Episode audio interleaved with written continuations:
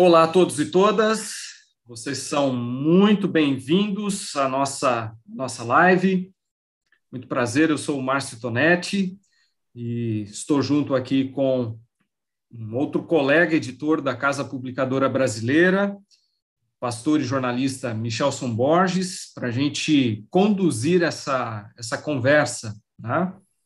é, cujo objetivo, cujo intuito é contribuir para o crescimento não apenas intelectual, mas espiritual, né, de todos nós. Desde já, nossa gratidão a cada um de vocês que estão nos acompanhando aí ao vivo e também aqueles que é, irão nos assistir depois.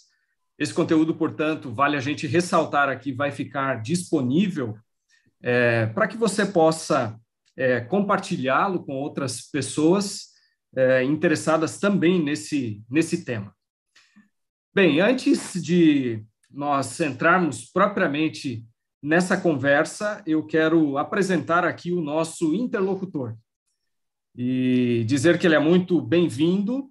Conforme nós havíamos informado, o nosso convidado especial hoje é o pastor Diogo Cavalcante, que é graduado em teologia e também em jornalismo pelo Centro Universitário Adventista eh, de São Paulo, o UNASP, muitos de vocês conheçam essa instituição.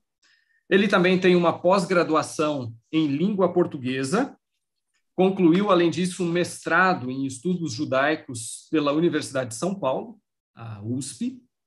É autor também de, é, do livro Promessa Cumprida, é, e, além disso, coautor da obra A Maior Esperança, ambas publicadas pela Casa Publicadora Brasileira. Além disso, o pastor Diogo participou também do livro Mundo Virtual, que é uma coletânea de artigos é, publicados pela, pela CPB.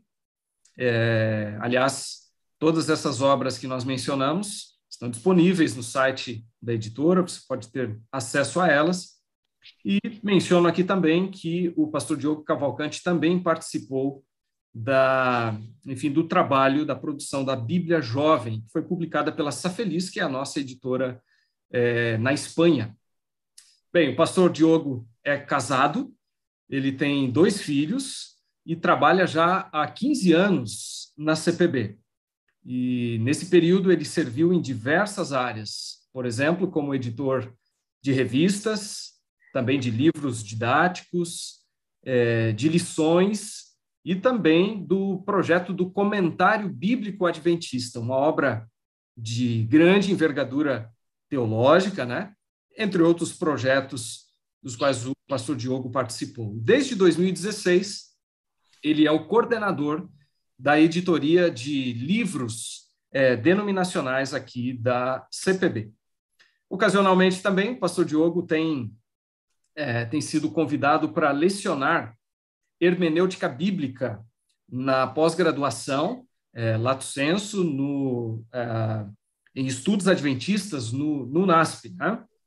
E ao longo do seu ministério, ele tem também realizado diversas palestras, especialmente sobre as profecias de Daniel e Apocalipse, em vários lugares aí por onde ele tem passado.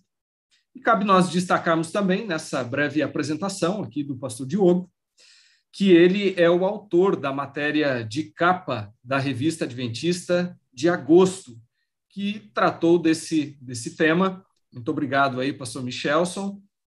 Aliás, eu aproveito para mencionar aqui também que esse conteúdo já está disponível online no site da revista Adventista. Vocês podem acessar é, por meio do link que nós vamos disponibilizar daqui a pouquinho. Vocês podem ler na íntegra a matéria intitulada a sombra do decreto. E no nosso site também nós disponibilizamos o editorial que foi escrito pelo pastor Marcos de Benedicto, que também é uma introdução a esse, a esse assunto.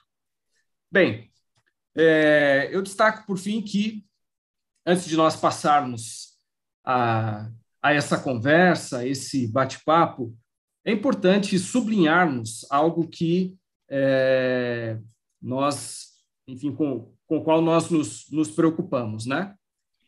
A saber, o fato de que, ao falarmos sobre esse tema que foi proposto, ou seja, o tema do decreto dominical e se ele ainda faz sentido né, para os nossos dias, é que de forma alguma a gente é, propôs esse, esse tema com o objetivo, o propósito de causar polêmica ou prover uma abordagem, uma perspectiva sensacionalista. Né? Muito pelo contrário, o objetivo nosso aqui é a gente tratar o assunto de uma maneira equilibrada, né, trazendo esclarecimentos a partir de uma abordagem é, bíblica sólida, é, em diálogo, evidentemente, com os escritos de Ellen White, é, pioneira do Adventismo, e também à luz do cenário atual, dos fatos aí da história é, recente também, né?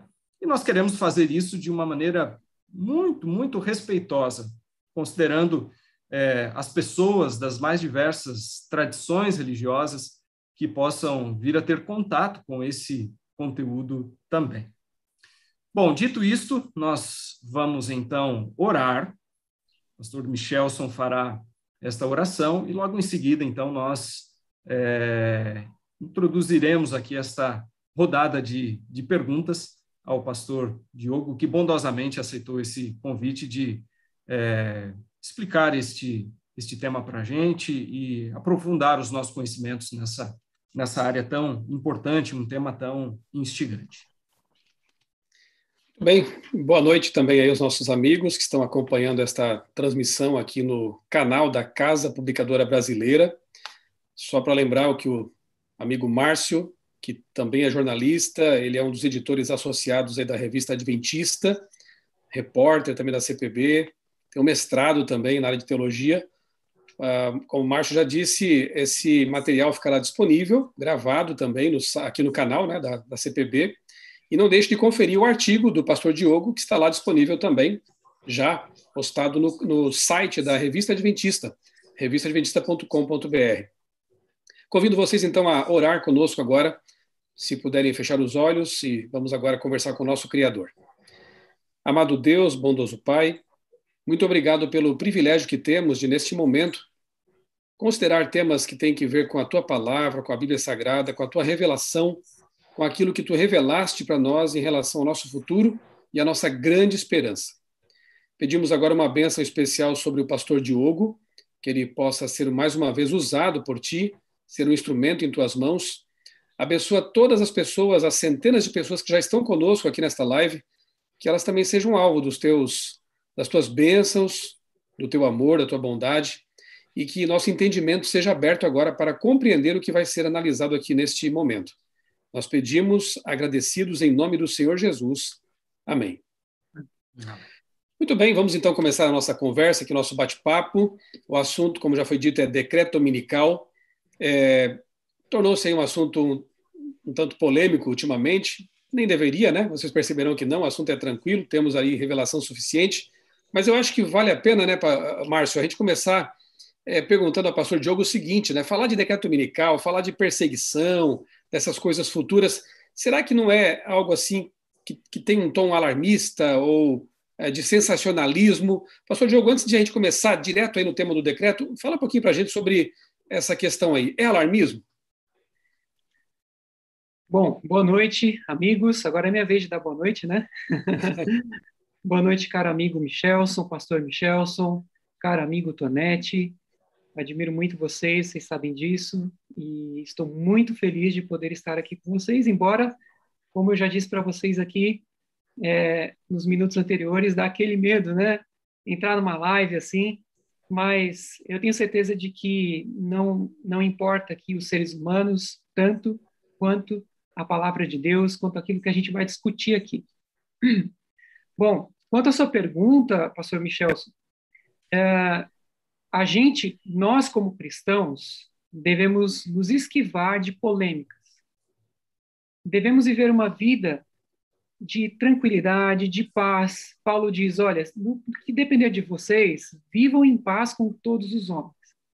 Essa deve ser a medida da nossa vida, deve ser o nosso normal.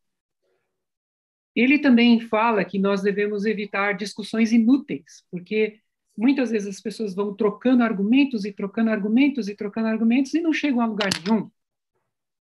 Porém, por outro lado, em alguns momentos, nós somos chamados a dar a razão da nossa fé.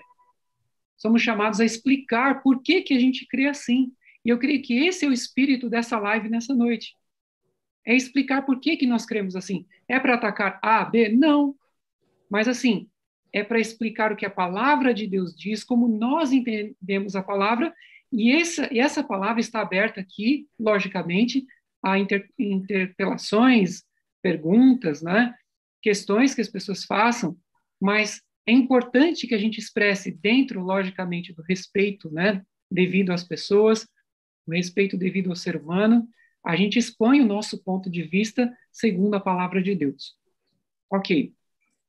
Agora, é, se nós formos analisar em termos assim de polêmica, né, uh, a própria fé cristã, ou simplesmente a ideia de uma fé em Deus, ela já é algo por si só, algo polêmico.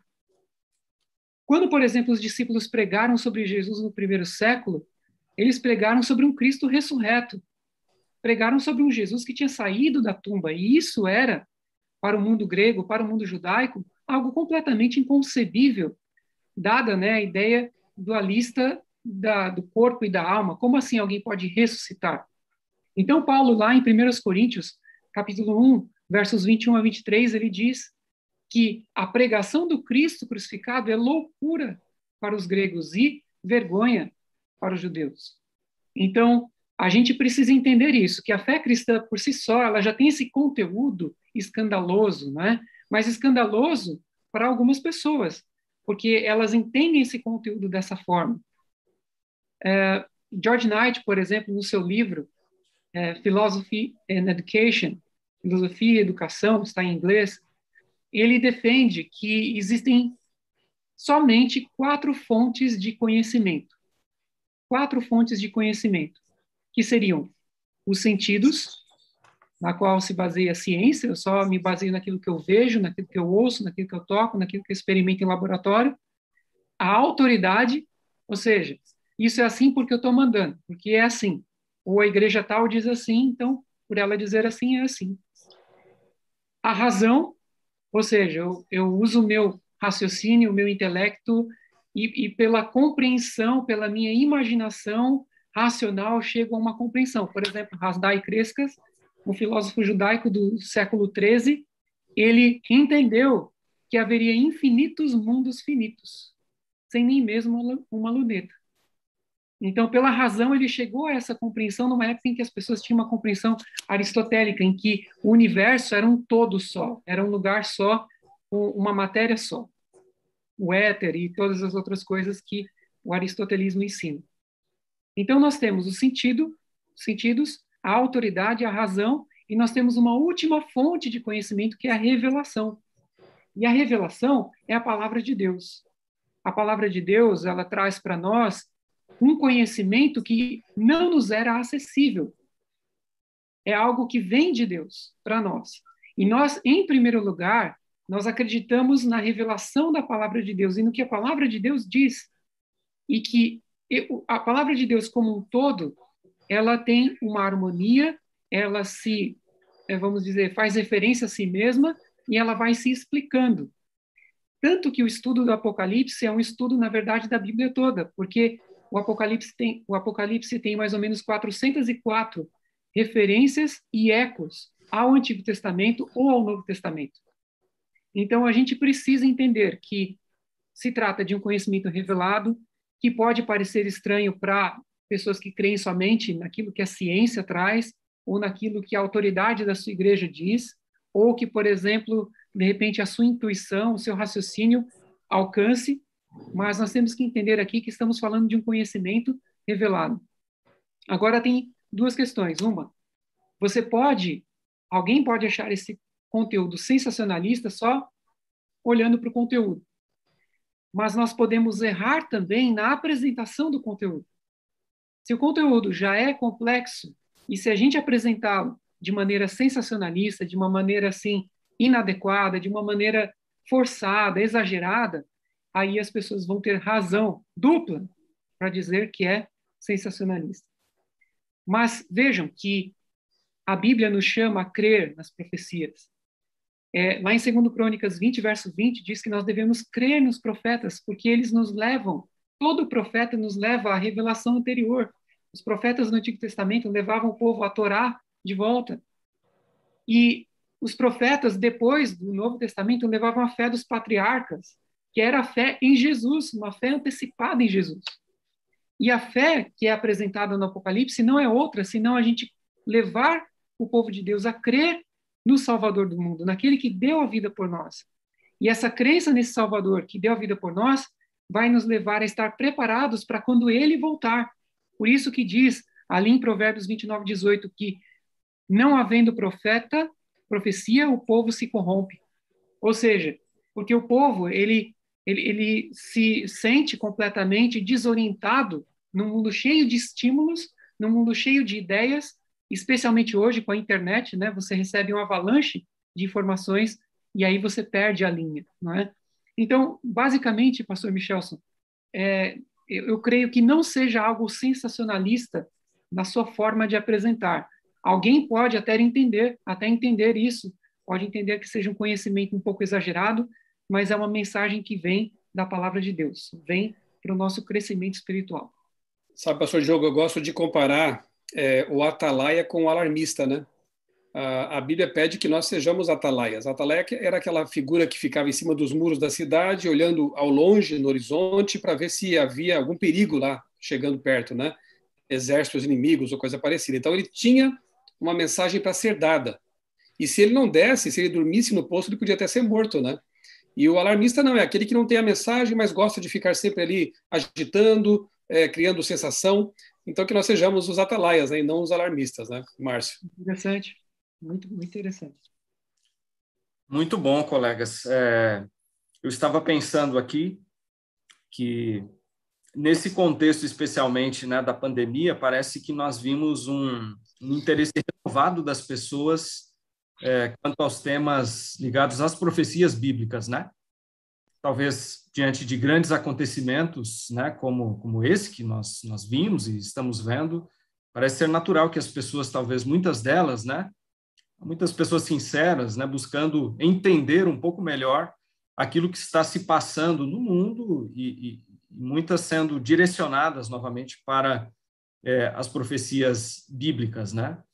E na matéria que o pastor Diogo Cavalcante escreveu é, para a revista Adventista, ele também nos convida a olhar para o cenário de Apocalipse 13, que é um capítulo chave dentro da nossa conversa de hoje aqui. E ao lermos né, o capítulo 13 de Apocalipse, a gente vai enxergar é, alguns símbolos sendo utilizados é, especialmente o símbolo das duas bestas, né, que aparecem ali.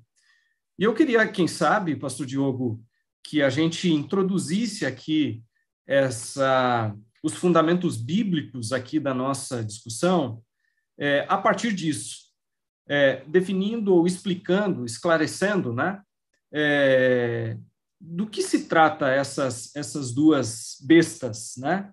o que elas seriam, o que, que elas simbolizam e o que elas têm que ver né, com o que nós estamos falando aqui, tema geral né, do decreto dominical. Ok. Bom, amigos, aqui em Apocalipse 13, nós temos aqui o aparecimento de duas bestas que emergem. Né? A primeira besta emerge do mar, e a descrição dela vai até o verso 10. E a segunda besta emerge da terra, e vai dos versos 11 até o verso 18.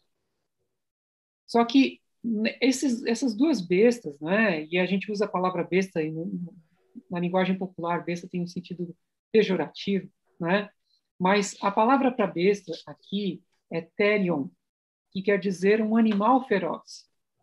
Imagine você num campo aberto e de repente você se encontrar com um leão.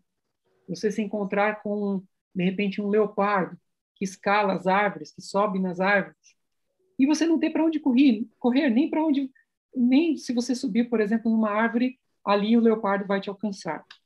E essa primeira besta, vejam, ela tinha é, dez chifres e sete cabeças, e sobre os chifres dez diademas e sobre as cabeças nomes de blasfêmia. algumas pessoas usam o ditado popular de que é, isso não é um bicho de sete cabeças, né?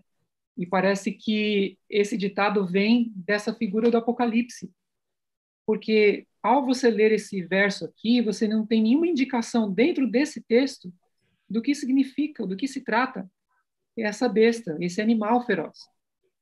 Mas vejam que no verso 2 é dito que ele era semelhante a leopardo, com pés como de urso, boca como de leão, e deu-lhe o dragão o seu poder, o seu trono e grande autoridade.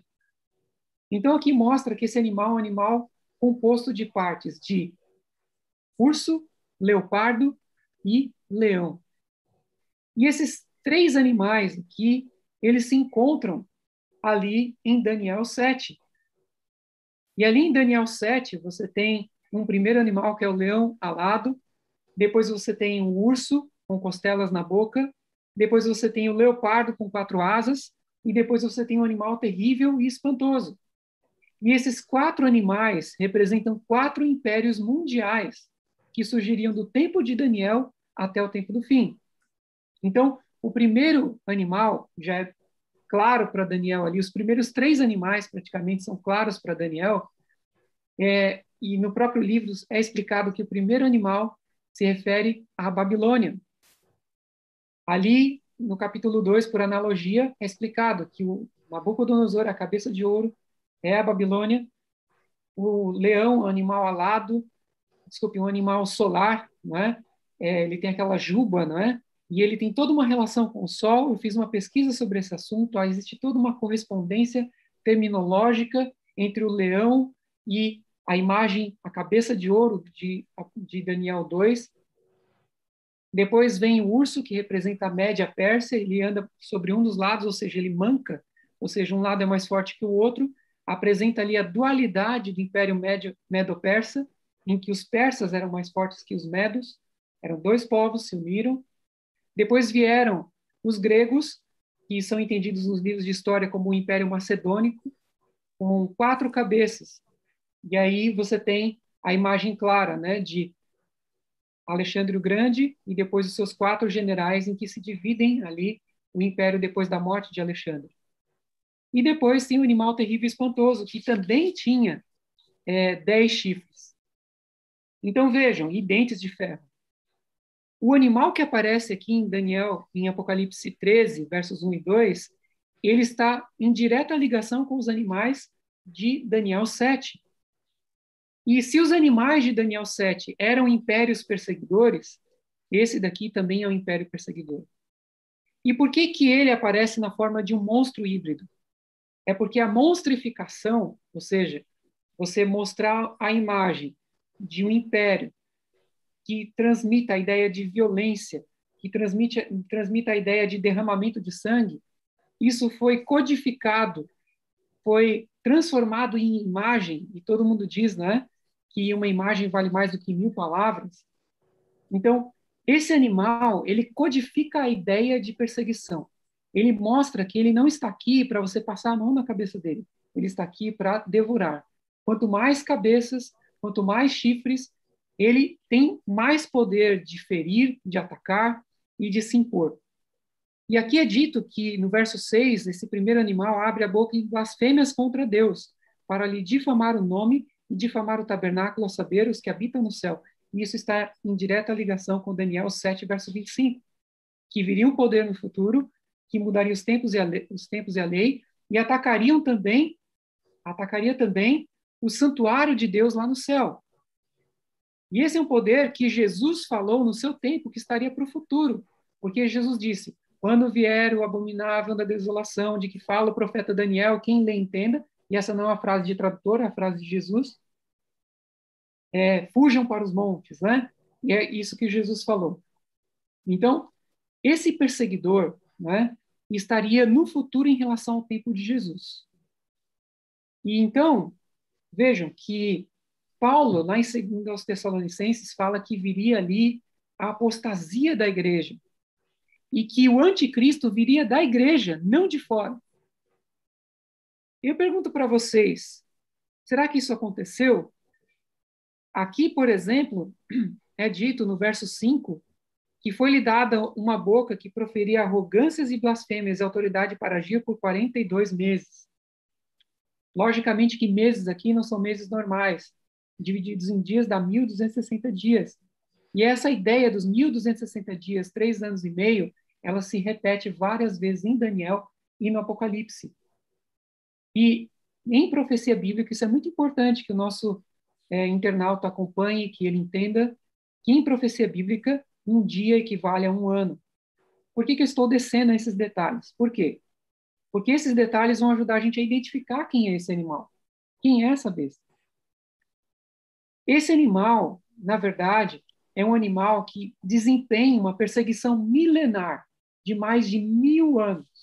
Porque cada dia aqui nessa profecia deve ser tomado como um ano. Quando Jacó trabalhou por Raquel, diz lá na Bíblia que ele trabalhou por uma semana, só que foi por sete anos. Em Números 14, 34, é dito que os israelitas deveriam peregrinar 40 anos no deserto, por causa dos 40 dias que os espias ficaram ali espiando a terra e depois voltaram e disseram coisas ruins contra a terra de Canaã. Então, cada dia por um ano, é somente assim que faz sentido esse texto. Então, eu pergunto para vocês, qual o poder milenar que surgiu depois que Jesus veio, que veio da religião cristã e que matou pessoas, perseguiu em nome de Deus, em nome da religião, por mais de mil anos. Foi a Igreja Adventista? Não, porque a Igreja Adventista foi fundada em 1863. Foi Igreja Batista? Não foi. Foi Igreja, ah, enfim, anglicana? A Igreja Anglicana surgiu no século XVI.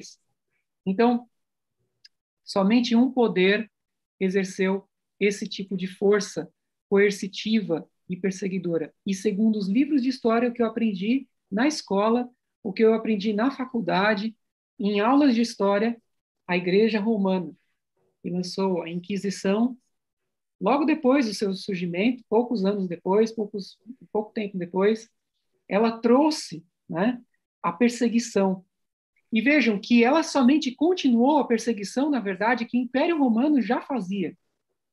Então, o Império Romano foi aquele que foi responsável pela crucificação de Jesus, e depois da perseguição dos apóstolos, e depois da perseguição da igreja da igreja pós-apostólica, até a junção com o bispo de Roma, e ali o bispo de Roma, então, se tornou, na verdade, um aliado do Estado, e a partir então do quarto século, e no ano 381, no Concílio de Constantinopla, foi fundada a Igreja Católica Apostólica Romana, e esse poder, no ano de 538, decretou o início da Inquisição, e, esse, e essa perseguição se estendeu por mais de mil anos. Esse é o ponto talvez mais longo aqui da nossa entrevista, eu não quero demorar muito em outros pontos, mas eu creio que isso seja uma base, pastor é, Michelson e, e, e Tonetti, é, e amigos que nos acompanham, vocês precisam captar isso, precisam deixar bem claro na mente de vocês.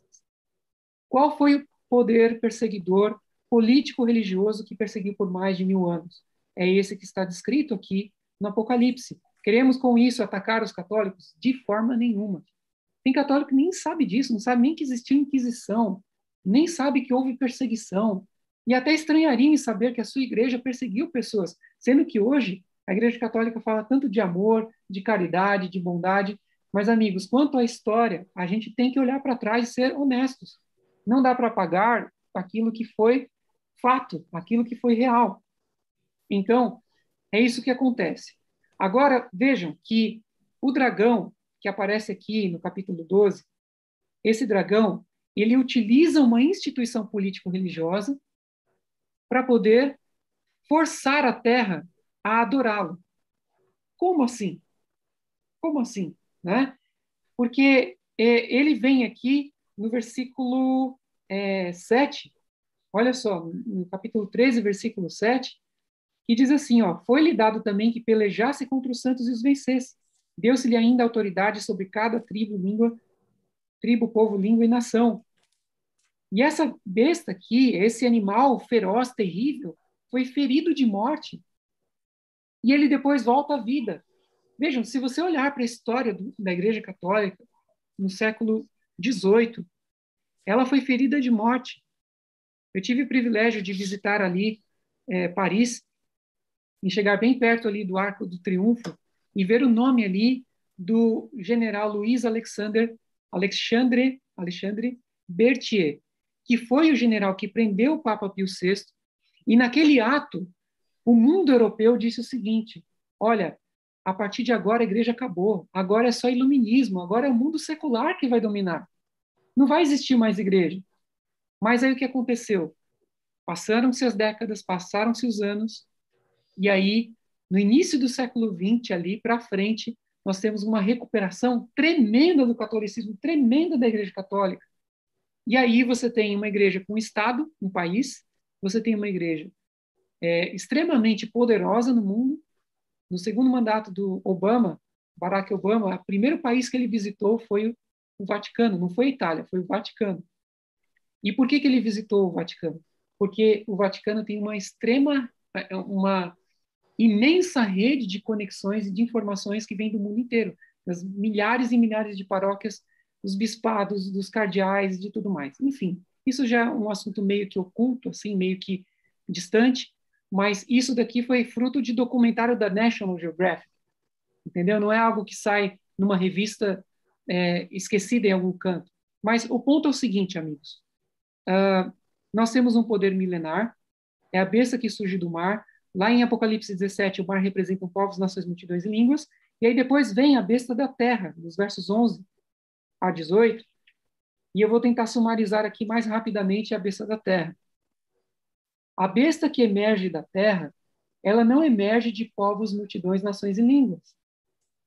Quem é, destaca isso, uma obra recente, é o Norman Galley, aqui na sua Teologia Sistemática, um livro de mais de 800 páginas, Nesse livro aqui, ele destaca, assim como outros estudiosos é, anteriores, destaca que essa besta aqui representa um poder que não surgiria na Europa, porque a Europa foi fruto de dominações e de povos que já existiam, de povos que dominavam povos, de impérios que dominavam impérios.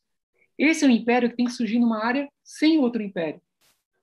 Se vocês olharem os impérios de Daniel, que começam ali com Babilônia, Média Pérsia, Grécia, Roma, a direção da dominação dos impérios é sempre para o Ocidente.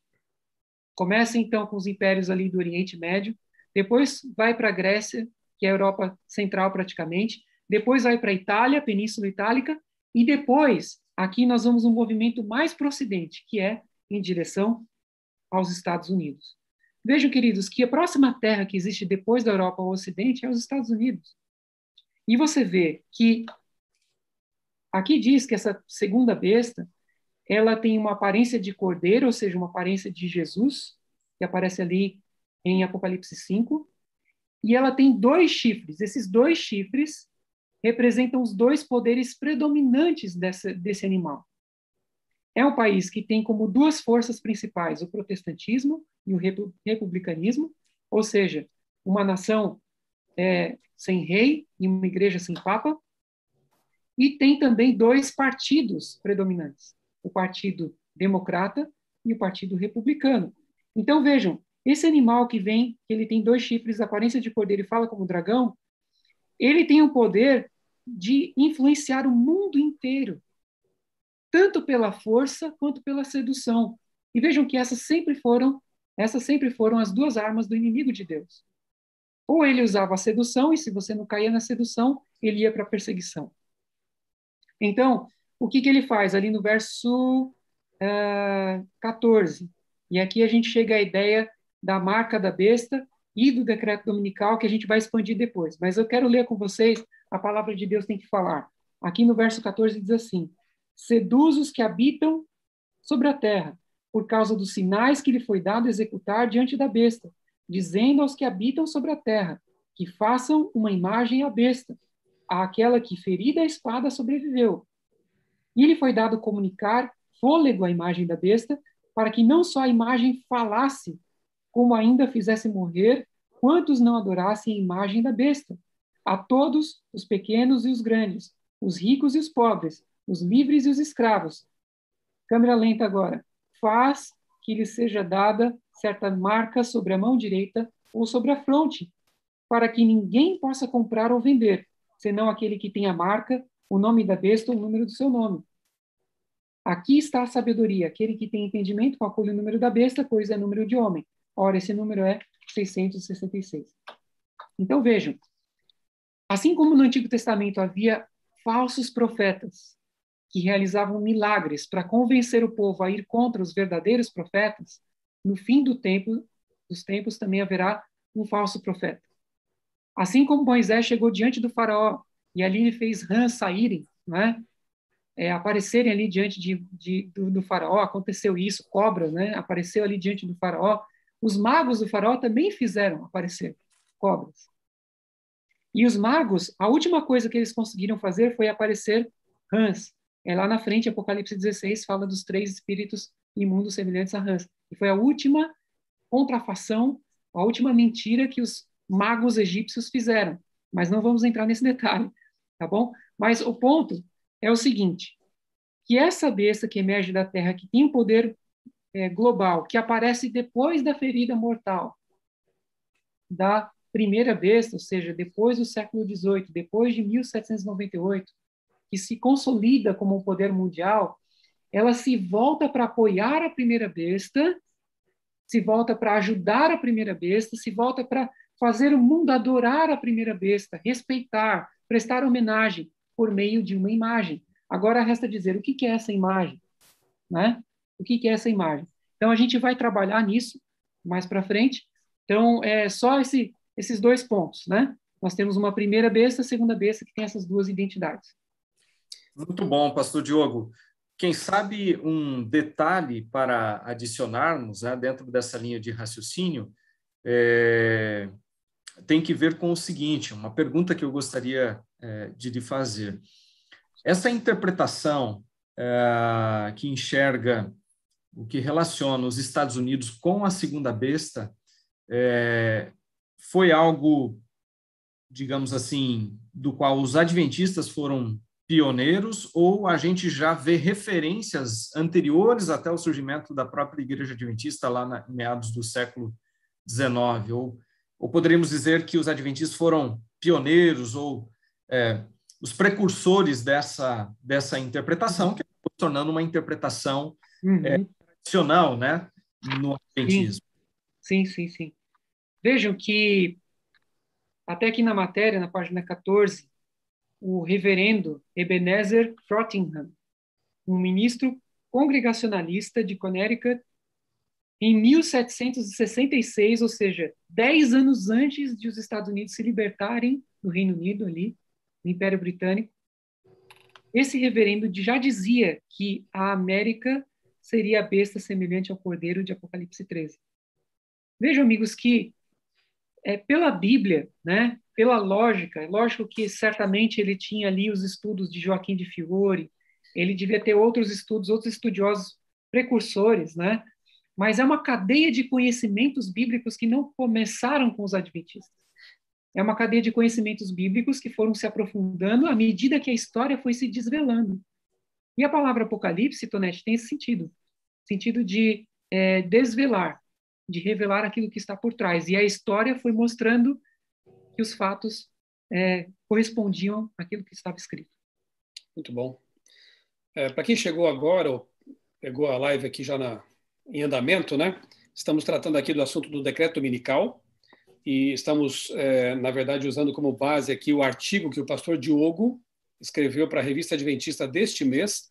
Se você ainda não leu, você pode ler na, na edição impressa ou no site da revista Adventista. Está lá também à disposição o artigo A Sombra do Decreto. Eu gostaria também de aproveitar aqui para indicar um livro muito bom da CPB, que é esse aqui, ó, Apocalipse 13, de um grande teólogo, Marvin Moore. É um livro muito, muito instrutivo, atual, vale a pena você conferir lá no site cpb.com.br, da Casa Publicadora Brasileira. Muito bem, Pastor Diogo, você deu um, uma tocada rápida aí na questão do decreto, do decreto, melhor dizendo, né, da marca da besta. Nós vamos chegar ao decreto daqui a pouquinho também, né, que é o ponto nevrálgico aqui da nossa live, né? Mas você falou em marca da besta. Atualmente, na verdade, já faz tempo, né? A gente vê muita especulação sobre esse assunto. Eu me lembro que nos anos 90 quando eu conhecia essa mensagem adventista, bíblica, falava-se muito no código de barras, né? Então, marca da besta era o código de barras. Depois a tecnologia foi sendo superada e vieram outras coisas, né? É, depois veio o tal do, do, chip, biochip, né? E agora tem gente até falando que as vacinas poderiam ser a marca da besta. Veja só como essa marca da besta ela é cambiante, né? Ela é, ela é camaleônica, vai mudando à medida que as tecnologias mudam também. E não é assim, né? Na Bíblia a gente vê é, uma explicação muito mais segura, muito, quer dizer, a explicação correta para esse assunto. Já que você deu um toque ali nisso aí, pastor Diogo, por favor, explica melhor para a gente, então, o que, que é essa famigerada marca da besta. Muito bom, obrigado é, pela pergunta, professor Michel. Você já meio que já adiantou um pouquinho a resposta aí, foi bom. Você levantou, agora eu só vou chutar para o gol. é, aqui nós temos na, na linguagem aqui de é, Apocalipse 13, nos versos 14 em diante, nós temos uma linguagem que remete muito aos dizeres legais, a uma retórica legal. Por quê? Porque diz assim, é, que a besta né, obriga a todos, e até se usa aqui algumas expressões, né, nos versos verso 16, pequenos e os grandes, os ricos e os pobres, os livres e os escravos. Isso é um tipo de sequência de palavras, é um tipo de construção frasal que remete aos antigos éditos dos reis. Então, se você vai, por exemplo, ali em Esther, capítulo 3, versos 12 e 13, e em Daniel, capítulo 3, verso 4 e 5, é fácil de memorizar. Esther e Daniel 3. Né? Você tem ali é, decretos. Um decreto para adorar uma imagem, e esse decreto aqui de Apocalipse 13 faz referência a esse decreto de Daniel 3, e um decreto para matar os judeus, todos os judeus do mundo inteiro. E se diz que era um decreto para se cumprir em todos os lugares. Então, essa linguagem aqui de Apocalipse 13, ela se, se assemelha muito a um decreto. Se assemelha muito, já, ela já diz por si só que ela se trata de uma imposição legal. E vejam que aqui a gente tem uma, uma, uma construção. Vejam que para adorar a, a primeira besta, a primeira besta que é a que surge do mar, a segunda besta tem que fazer o mundo adorar a imagem. E ao adorar a imagem, as pessoas adoram a primeira besta. E ao adorar a primeira besta, a quem que elas adoram? O dragão. Então, no fim das contas, é como se fosse assim uma transferência de adoração de um para outro, de um para outro, até chegar ao dragão. É a ideia de, por exemplo, você ter é, mediadores, né? De você ter e esse é o problema das imagens, né? A Bíblia fala: não farás para ti imagens de escultura, né? Nem semelhança nenhuma do que há em cima dos céus, nem embaixo da terra, nem nas águas debaixo da terra. Não as adorarás, nem lhes darás culto. Por quê? Porque essa é uma maneira de rebaixar a Deus e essa é uma maneira também de adorar outra coisa por tabela. E é o que o dragão quer. Lá em Ezequiel, capítulo 28, em Isaías 14, o plano inicial do inimigo era ser adorado como Deus. E ele quer, no fim dos tempos, ter esse gostinho, né? Ele quer ter esse gostinho de ser adorado. Mas aí, o que, é essa imagem, então?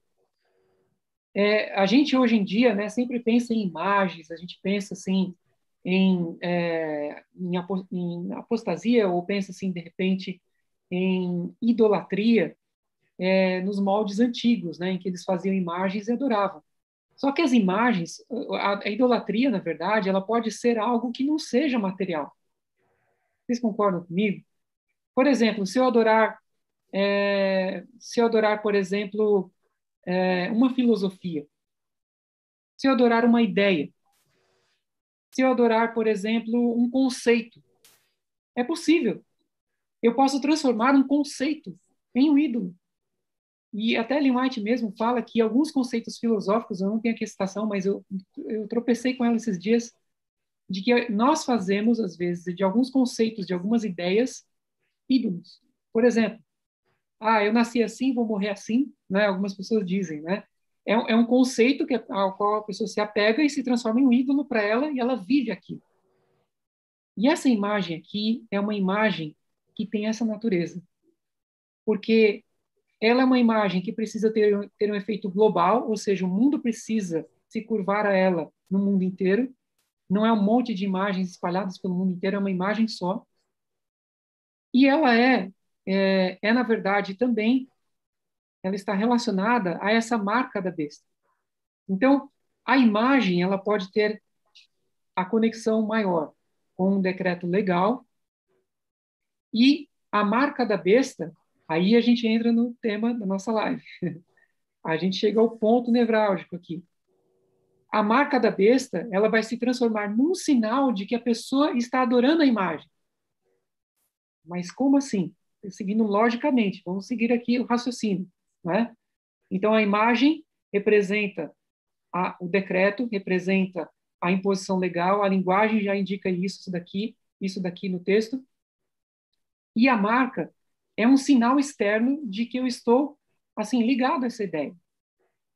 Então, é, vejam que para entender esse sinal, essa marca, que no hebraico é chamada de haragma, haragma ou charagma, que alguns falam, mas é do alemão, então é haragma, né? Esse CH vem do alemão da transliteração, que não funciona para o português.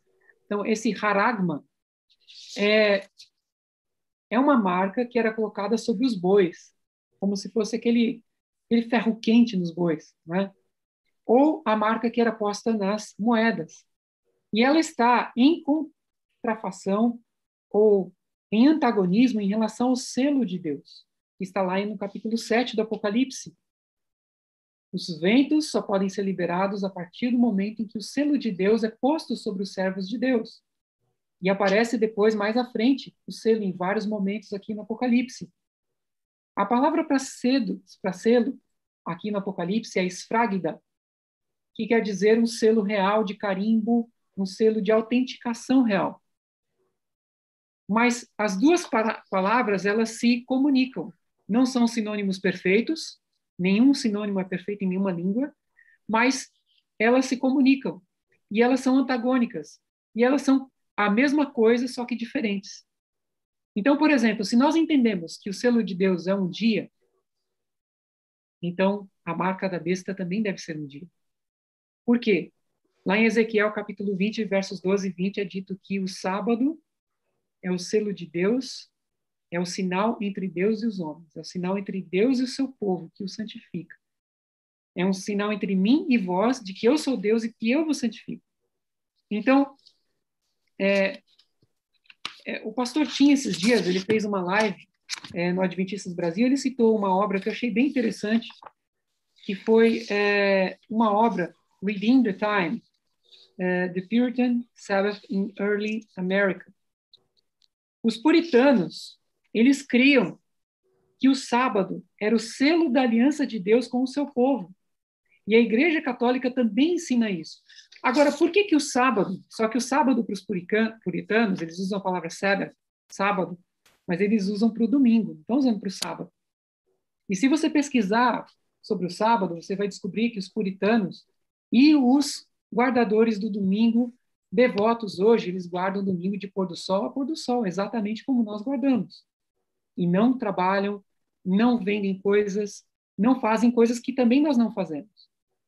Não são aqueles que dizem que guardam domingo e vai para estádio, assiste jogo de futebol e, e, faz um monte de coisa, bebe, né? faz churrasco no domingo. Não, eles eram, guardam o domingo religiosamente. Então, os puritanos entendiam que o sábado era um sinal da aliança de Deus com eles e também que é, e também que, que distinguia aquele povo entre todos os outros.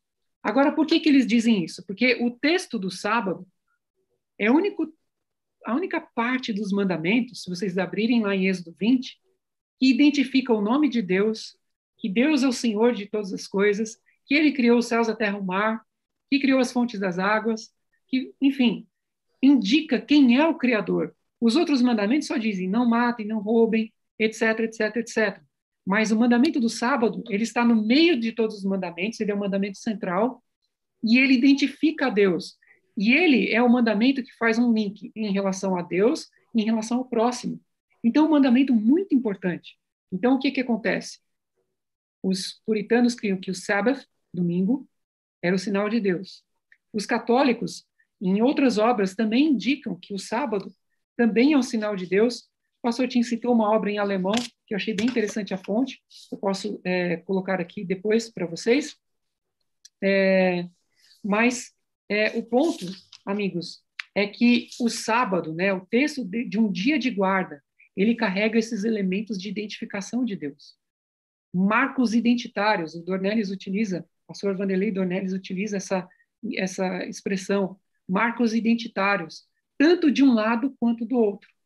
Um sábado que vem desde a criação, que é bíblico, e um sábado que é contrafação, que foi que veio da adoração ao Deus Sol, que é, era feito aos domingos, desde o mitraísmo, desde os persas, desde os, os egípcios, desde os romanos, e aí passou para a Igreja Romana, aí passou para a Reforma Protestante e ficou. Ficou por muito tempo, mas não quer dizer que esteja certo. Então, enfim, não é porque uma coisa dita mil vezes que ela se torna verdade. Então, é, é, esse é o ponto. O sábado tem essa característica de ser uma imagem imaterial, de ser uma imagem é, que reflete o caráter de Deus, que reflete a identidade de Deus e que pode ser usado e ser falsificado. E essa marca, então, como ela está em contraposição ao verdadeiro sábado, ela é o falso sábado, o anti-sábado, que na verdade é um sábado histórico que é guardado já há muitos anos e que é o domingo. Tanto que daí vem o nome, domingo, dominus, né? Que é Senhor, vem o dia do Senhor. Professor Diogo, então, a título de resumo, nós temos aí o sábado como memorial da criação, que aponta para o Criador do universo, que estabeleceu esse dia para ser isso, um memorial, e temos um outro dia que contrapõe o sábado, que é um sinal de autoridade humana, portanto, uma contrafação, né? Dois sinais de autoridade e cuja guarda aponta para adoração verdadeira ou falsa, né? Isso é bem interessante. Então, nada a ver com código de barras, com chip, não tem como encaixar esse tipo de coisa na profecia, a menos que a pessoa não tenha aí o conhecimento das profecias devido, né? Só para enviar aqui nosso abraço, estamos com 2.500 pessoas nesse momento acompanhando nossa live. Muito obrigado por estar conosco e temos ainda bastante coisa para considerar, viu? Chame amigos, uh, se inscreva no canal se você não fez ainda na CPB, tem sempre coisas novas aí para você uh, conhecer conteúdos abençoados. Curta, se você está gostando dessa live, curta, compartilhe com amigos também, faça a palavra de Deus chegar mais longe. Mas temos mais coisas ainda para frente, né, Márcio Tonetti? Pois é, eu estava acompanhando aqui também os comentários, e aí tem muita gente perguntando sobre vários desdobramentos aí desse tema, por exemplo, essa, essa a, a própria questão da, da saída das cidades, que é um tema que sempre vem à tona quando se fala sobre isso, e eu queria até, é, como não é o objeto aqui principal do nosso, do nosso estudo hoje, é, vale a pena a gente reforçar que nós temos outros textos publicados, inclusive na revista Adventista, sobre essa questão especificamente, né? É, e o pessoal pode, pode conferir aí também, né? Pegando apenas um gancho aqui da, da última fala do pastor Diogo, quem sabe é, seja interessante compartilhar com o pessoal também, né?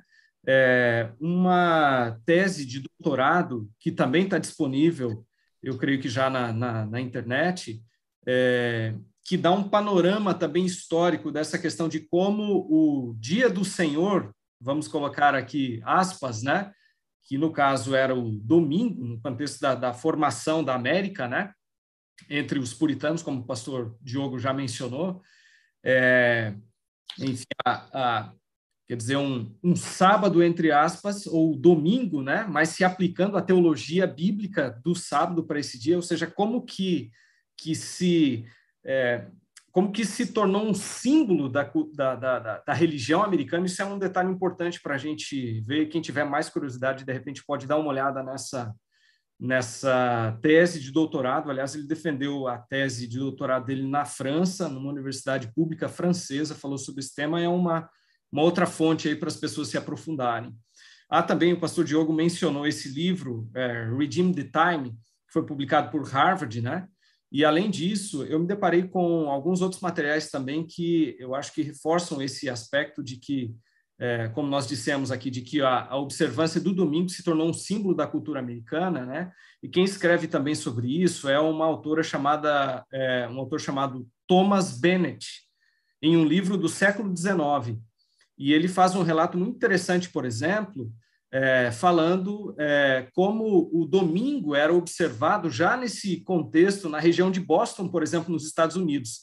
E lá ele vai falar que em 1740, por exemplo, um visitante que veio lá da, da, da, da Inglaterra, né, ele diz que entre os habitantes de Boston, é, ele observou uma das mais estritas guardas, né, observâncias do sábado é, em relação a tudo aquilo que ele já tinha imaginado, né?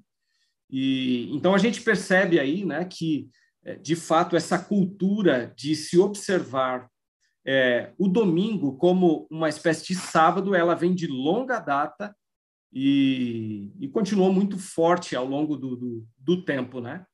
É, enfim, eu creio que o pessoal está percebendo que nós estamos indo num crescendo aqui, né? Falamos sobre o que simbolizam as, as, as bestas, as duas bestas, né? Esses dois símbolos, esses dois sistemas, né? Um sistema político-religioso, a segunda besta como um sistema político, né? É, e agora, nós, enfim, na última fala, o pastor Diogo entrou um pouco na questão do, do é, da marca, né? Da marca da besta e do selo de Deus, ou seja, isso é, como tendo que ver com um dia. E a pergunta que eu te faria, pastor Diogo, talvez seja uma dúvida de, de, muitas, de muitas pessoas ainda, é, Deus faz questão de um dia? É, porque há muitas pessoas hoje, inclusive, se a gente até considerar o, o, mundo não religioso, o universo secular, por exemplo, há pessoas que hoje têm percebido a necessidade até de descanso, né? De se dedicar um dia, de tirar um tempo, por exemplo, ou algumas horas, né, para um, uma desconexão, né, é, dessa vida agitada, dessa vida corrida, ou mesmo um, como há uma alguns movimentos aí um, um, um detox digital, né? É, ou seja, é um tempo qualquer que as pessoas tiram. É, e diante disso, a pergunta que surge é: por que Deus faz questão de de ser o sábado, né? o sétimo dia. Por que, que nem o domingo pode ser? Queria que você entrasse um pouco nesse, nesse tema. Né? Qual a base bíblica para a gente entender aquilo que Deus espera né? e o sinal de Deus como um dia, né? em contraposição à, à observância de um dia também como sendo uma marca da besta? Bom, Tonete, obrigado pelas colocações, é, o seu conhecimento aí sobre o sábado, né, fruto aí das suas pesquisas também nessa área, o seu mestrado, ah, nos ajudam muito aqui, foi muito bom ouvir você falando sobre o sábado. E o que eu poderia acrescentar a isso? É que, em primeiro lugar, o sábado foi estabelecido na criação. É um, é um dia que foi estabelecido antes das religiões antes das nações, das etnias. É um dia seminal, é um dia que está antes de todos os outros. E ele é o único dia que tem um nome na Bíblia, porque os outros dias na Bíblia, Yom Rishon, Yom Sheni, primeiro dia, segundo dia, terceiro dia, e aí vem Yom Shabbat, dia do sábado. Em mais de 70 línguas, o sábado, a palavra sábado quer dizer descanso. E as pessoas hoje, com a mentalidade pós-moderna, simplesmente destacam a ideia de sábado, ok, eu preciso de descanso. E aí, então, agora eu coloco esse descanso em qualquer dia que o meu trabalho me der folga, né? Qualquer dia que me seja mais interessante. Algumas pessoas dizem, eu vou fazer meu Shabbat digital. Até usam a palavra sabá, né, também. Então, e aí, né? Seria, assim, talvez, crica demais? Seria, talvez, é, pegar no pé demais? Insistir em um dia de adoração, um dia de descanso? Será que isso seria talvez uma escravização? Puxa, será que Deus não me entende, não sabe da minha situação, não sabe que o meu emprego pede o sábado, pede o trabalho no sábado, ou a minha faculdade, etc., o estudo? A gente tem que lembrar, amigos, que algumas coisas é, na vida são conselhos e outras coisas são mandamentos. E, infelizmente, para a mentalidade pós-moderna, a gente não está acostumado a obedecer. Porque cada pessoa quer fazer somente aquilo que vem à sua mente. Só que aí, quando a gente vê a desordem social, né? quando a gente vê os problemas nas salas de aula, os problemas nas famílias, né? os problemas na sociedade, cada motorista na rua querendo fazer o que quer, aí a gente vê a necessidade de uma lei. E a lei de Deus, ela reflete o seu caráter. E o sábado é um memorial da criação, segundo Gênesis 2, 1 ao 3, porque Deus abençoou, santificou e Deus abençoou, santificou e descansou, né? E descansou. E o principal aí também, né? Descansou. Para nós, o principal também. Então, eu me lembro muito bem de uma ilustração muito interessante. A professora Marlene Ler, no dormitório, lá do NASP, fazendo uma palestra para os jovens, explicando o que era o sábado. Ela pôs ali sete laranjas, uma do lado da outra. E aí ela então falou, sete laranjas iguais ali. Qual que, é, qual que é a diferença entre elas? Ninguém sabia dizer, porque todas tinham um pouquinho de amarelo, todas tinham um pouquinho de verde. Mas ela falou assim: e se eu fizer isso aqui? Ela pegou a sétima laranja e descascou, fez um anel em volta dela. E agora? Há uma diferença? Há uma que é diferente? Aí todo mundo, sim, essa daí. Enfim, foi isso que Deus fez com o sábado. Deus, ele pôs um sinal no sábado, ele pôs algo especial no sábado. E isso foi confirmado no quarto mandamento da lei de Deus, escrito pelo dedo de Deus, ou seja, algo que não pode ser mudado, assim como não matarás. E em Mateus 5, 17 a 19, Jesus diz que ninguém deveria mudar nenhum i ou tio da lei. Então, e ele falou que quem mudasse a lei e ensinasse seria considerado mínimo no reino dos céus. E é tão interessante, né, pastor Michelson? Algumas pessoas e amigos que nos ouvem, né, dizerem que amam tanto o evangelho e dizer assim para as pessoas, olha, você pode guardar qualquer dia, né, que você quiser. Isso não tem que ver com Jesus, porque Jesus disse que o sábado, assim como todos os mandamentos de Deus, o não matar, não roubar, são mandamentos que não vão mudar, que vão permanecer para sempre. E ali em Apocalipse 14, versos 6 e 7, esse é o verso que faz conexão com toda essa temática aqui e, de, e joga o sábado dentro do contexto. Leiamos aqui Apocalipse 14, versos 6 e 7, a mensagem do primeiro anjo, que diz assim: Vi outro anjo voando pelo meio do céu, tendo o evangelho eterno para pregar aos que, aos que se assentam sobre a terra, e a cada nação, e tribo, e língua, e povo, dizendo em grande voz: Temei a Deus e dai-lhe glória, pois é chegada a hora do seu juízo. E agora, um trechinho do quarto mandamento, igualzinho, se você abrir em Êxodo 20. E adorai aquele que fez os céus, e a terra, e o mar, e as fontes das águas. Por que, que esse trecho, essa alusão ao sábado é feita aqui? Porque o sábado ele tem uma importância crucial no tempo do fim. Se Deus anunciasse que é, e adorai aquele que fez o céu e não matem ninguém, e não roubem ninguém, a gente faria uma conexão com o sétimo mandamento, com o sexto mandamento. Não adulterem com ninguém, o sétimo mandamento, ou qualquer outro.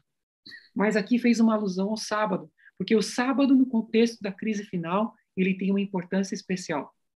Então, você me perguntou, sábado, é, Deus faz questão de um dia? Não sou eu que estou dizendo, é a palavra de Deus. Sim, sem dúvida. Deus faz questão, sim. Ok, é, são nove horas, estamos aqui com 2.500 pessoas nos acompanhando. Louvado seja Deus pelo interesse das pessoas nesses temas tão importantes. Pastor Diogo, quem sabe até pudéssemos comparar né, com o fruto lá proibido. Eva pode ter pensado, quem sabe, né, mas é só um fruto. Não era. Era uma questão de fidelidade, de obediência, de levar a sério a palavra de Deus. E o sábado, eu costumo dizer que é um mandamento da fé. Na verdade, se eu não guardar o sábado, não há nenhuma implicação legal nisso. É, não há ninguém vai pegar no meu pé se eu não fizer isso. Diferentemente de se eu matar, roubar, adulterar, há consequências reais e diretas, né? Agora, por que você guarda o sábado? Porque eu creio na palavra de Deus. Porque foi o Criador que deu exemplo, separando esse dia, né, para ser o nosso Shabat de verdade, né? A pausa. Muito bem. Agora, pastor Diogo, uma questão importante e que algumas pessoas até levantam quando a gente fala sobre decreto dominical e que eu acho que vale muito a pena esclarecer é a seguinte: os adventistas eles creem nesse decreto dominical futuro é, com base bíblica ou eles dependem unicamente de Ellen White, dos escritos de Ellen White, para defender esse ponto de vista? O que, que você nos diz? Bom, essa é uma pergunta é uma pergunta fundamental, até porque é, a gente pode aqui esclarecer alguns equívocos, né, que algumas pessoas têm em relação a Ellen White. Porque as pessoas dizem o seguinte: Ellen White teve visões e a igreja simplesmente segue o que ela viu, né? Ou segue o que ela diz que viu, porque ela seria uma falsa profetisa, né? Uh, mas na verdade o ministério de Ellen White e Lutero mesmo já dizia no seu tempo, né? Ele queria fazer tudo no seu ministério, menos ser um profeta. Porque a partir do dia que Deus chega para você, imagine você que está me ouvindo aí, e Deus te dar uma visão, e você dizer para o mundo que Deus te deu uma visão, você vai ser ridicularizado, você vai ser perseguido, e tudo isso aconteceu com Ellen White. Mas ela recebeu muitas visões ao longo de 70 anos de ministério, dos 17 aos 87 anos de idade. Eu tive a oportunidade, pastor Michelson, é, você também, Tonete, visitou também ali junto né, com o Michelson outra vez, Uh, o a, a, último lar de Ellen White foi ali em Elmshaven. E, e algo que foi muito marcante para mim foi que ela tinha ali um quarto, ficava ali, tinha vidros né, ali no quarto, e os vizinhos às vezes vinham no, no, outro dia dizendo: O que, que foi que Deus te mostrou? Porque eles viam luzes diferentes. Né? Então aí a gente tem é, um, uma encruzilhada. Ou Ellen White foi uma falsa profetisa, ou ela foi uma profetisa verdadeira, porque ela tinha sinais. Ela, em alguns momentos, até ficava sem é, ar para respirar. Ok, e aí chamaram até um médico na hora para testar, né, ver se ela estava respirando, e o homem saiu correndo, ele era um espírita, foi embora.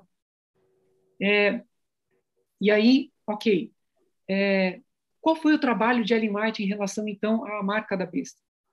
No livro Movement of Destiny, do, do Leroy Edwin Fromm, um grande pesquisador da igreja.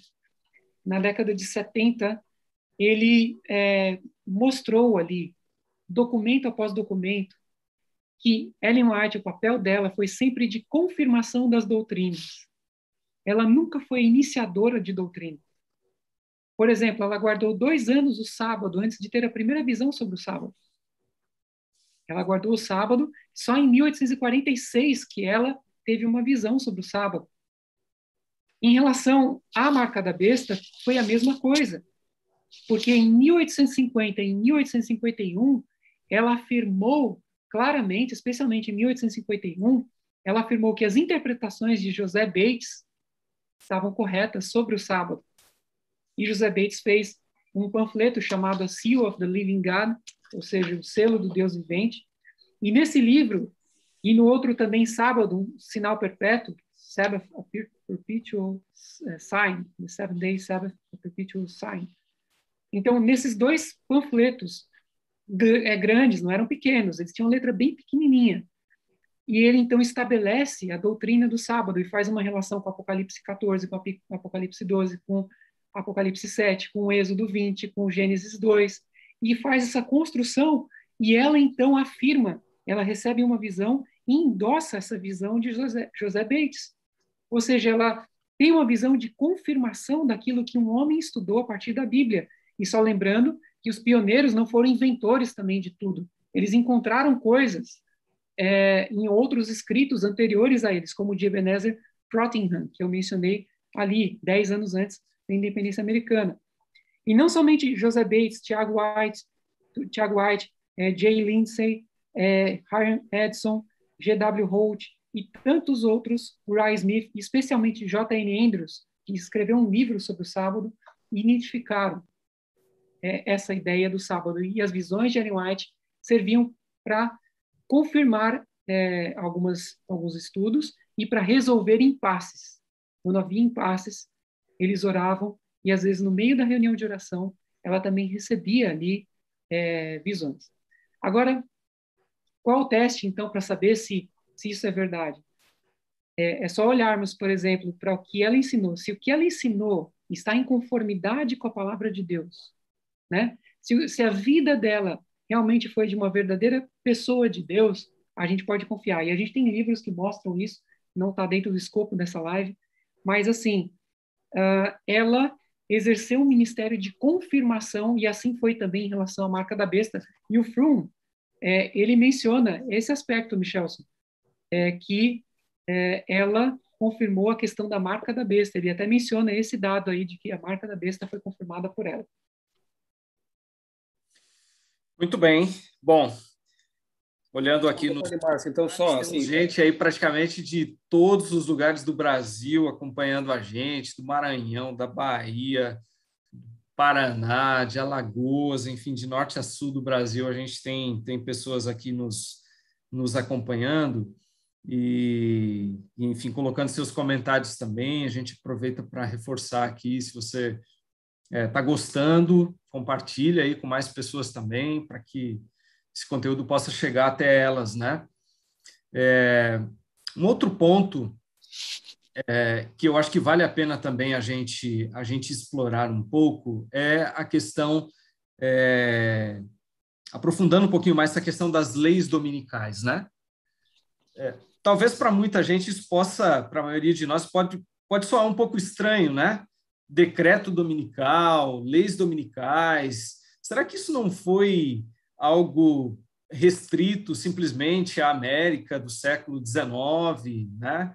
É, se você for no Google, por exemplo, e pesquisar né, lá pelas chamadas leis azuis ou blue laws, né, é, você vai se deparar com essa, com essa, com o fato de que, enfim, essa, muitas dessas leis eram leis regionais, né, é, foram assinadas no passado, especialmente na década de 1880, por exemplo, né, é, e quem sabe hoje, num contexto em que é, muitas pessoas estão fazendo releituras né, da Bíblia como um todo, inclusive da escatologia bíblica, talvez alguém possa se questionar: será que, quando Ellen White falou a respeito de um decreto dominical, será que ela não estava falando especificamente para o seu para o seu tempo, lá para o contexto né, do fim do século XIX? É, então, eu queria te perguntar, pastor Diogo, será que a gente, a gente é, é correto a gente pensar dessa maneira?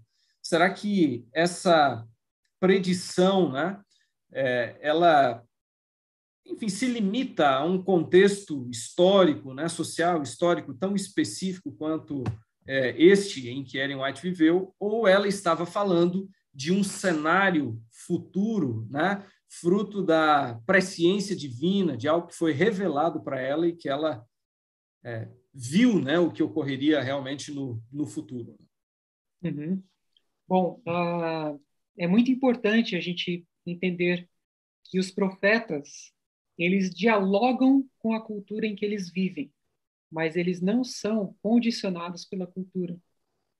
Porque a gente tem praticamente três aspectos ligados à profecia. A gente tem o aspecto exortativo de pregação de um profeta que leva as pessoas de volta à revelação anterior. A gente tem o um aspecto interpretativo do profeta que interpreta a profecia anterior. E a gente tem o um aspecto preditivo dos profetas, que em que cada profeta também antevê futuro, antevê o amanhã. Então, uh, Ellen White manifestou essas três características no seu ministério. E as primeira ve primeiras vezes em que ela mencionou leis dominicais, decretos que fossem feitos pela América em conjunto com, é, com o papado, foram muitos anos antes de ocorrerem é, essas tentativas, né, pelo senador Blair, de impor uma lei dominical nacional. Como você bem colocou, havia leis dominicais regionais porque os estados americanos eles têm uma legislação estadual muito independente. Você passa de um estado para outro, às vezes tem leis completamente diferentes. Mas uma lei nacional foi tentada nesse período, nos anos 1880, mas especialmente em 1888 e 1889, esses dois anos é, é, finais aí dessa década. Mas quando Ellen White é, se deparou né, com essas questões, na verdade, ela fez algumas declarações que simplesmente elaboravam sobre aquilo, sobre aquilo que ela já tinha escrito. Então, não eram novidades, eram apenas elaborações, eram expansões.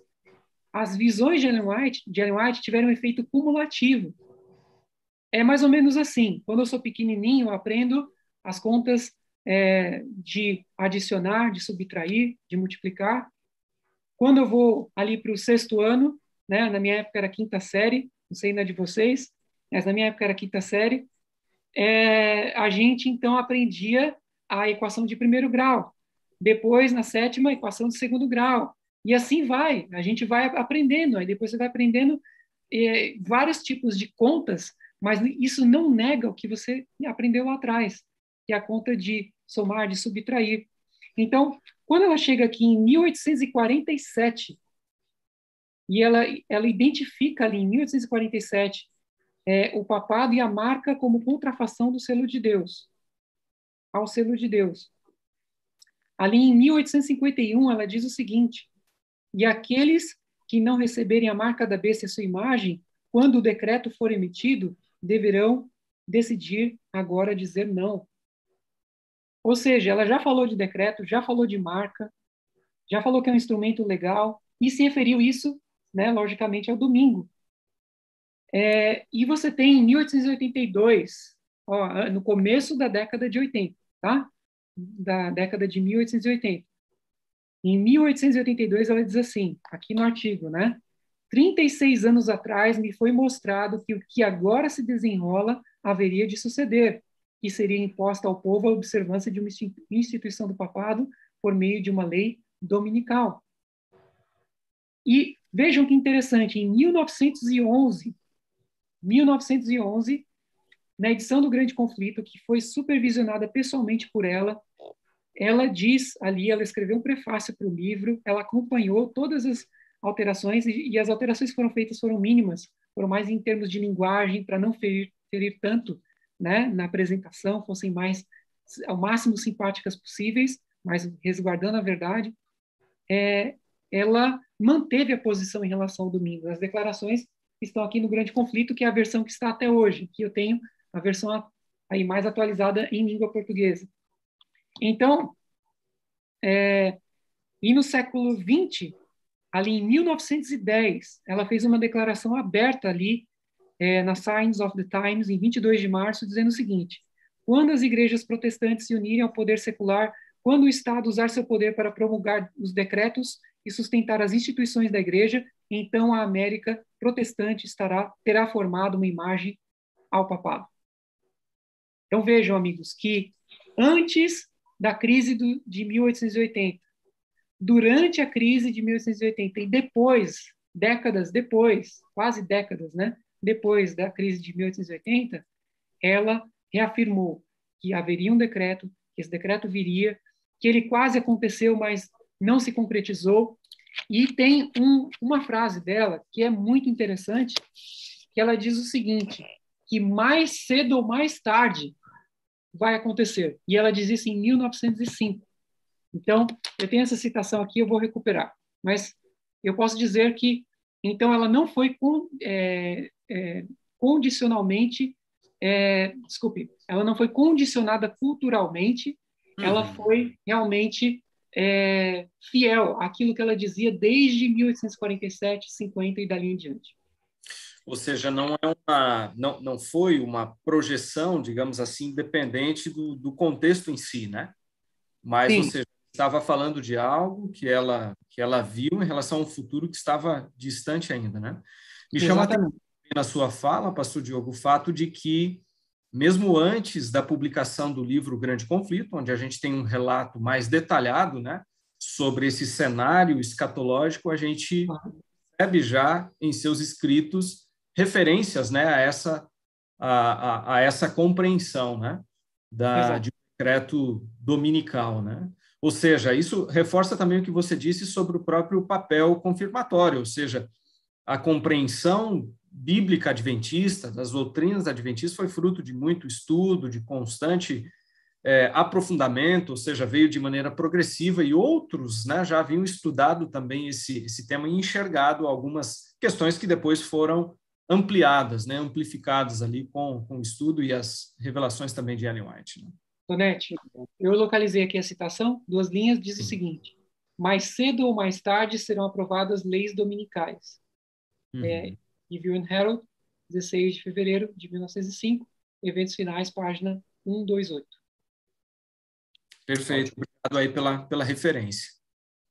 Pastor Diogo, ainda sobre Ellen White, é, há pessoas que levantam a questão: será que ela foi uma profetisa clássica ou apocalíptica, né?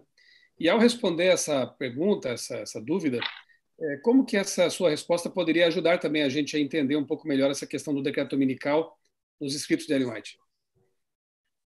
Ok. É, essa é uma pergunta que surgiu, né? Alguém realizou, fez essa pergunta, é, e é uma pergunta que eu acho que a gente precisa responder, né? O Dr. John Paulin ele fez essa pergunta, é um grande pesquisador, é um, um homem que já colaborou muito, né, com a teologia adventista e ainda, né, professor, ensina é, na Universidade de Loma Linda, nos Estados Unidos, está muito próximo da sua aposentadoria e é um grande conhecedor e autor de muitos livros, né? E ele lançou essa questão: se Ellen White for uma profecia, uma profetisa apocalíptica, então as coisas que ela afirmou devem acontecer. Se ela for uma profetisa clássica, ela seria então como Isaías, Jeremias, Jonas, né?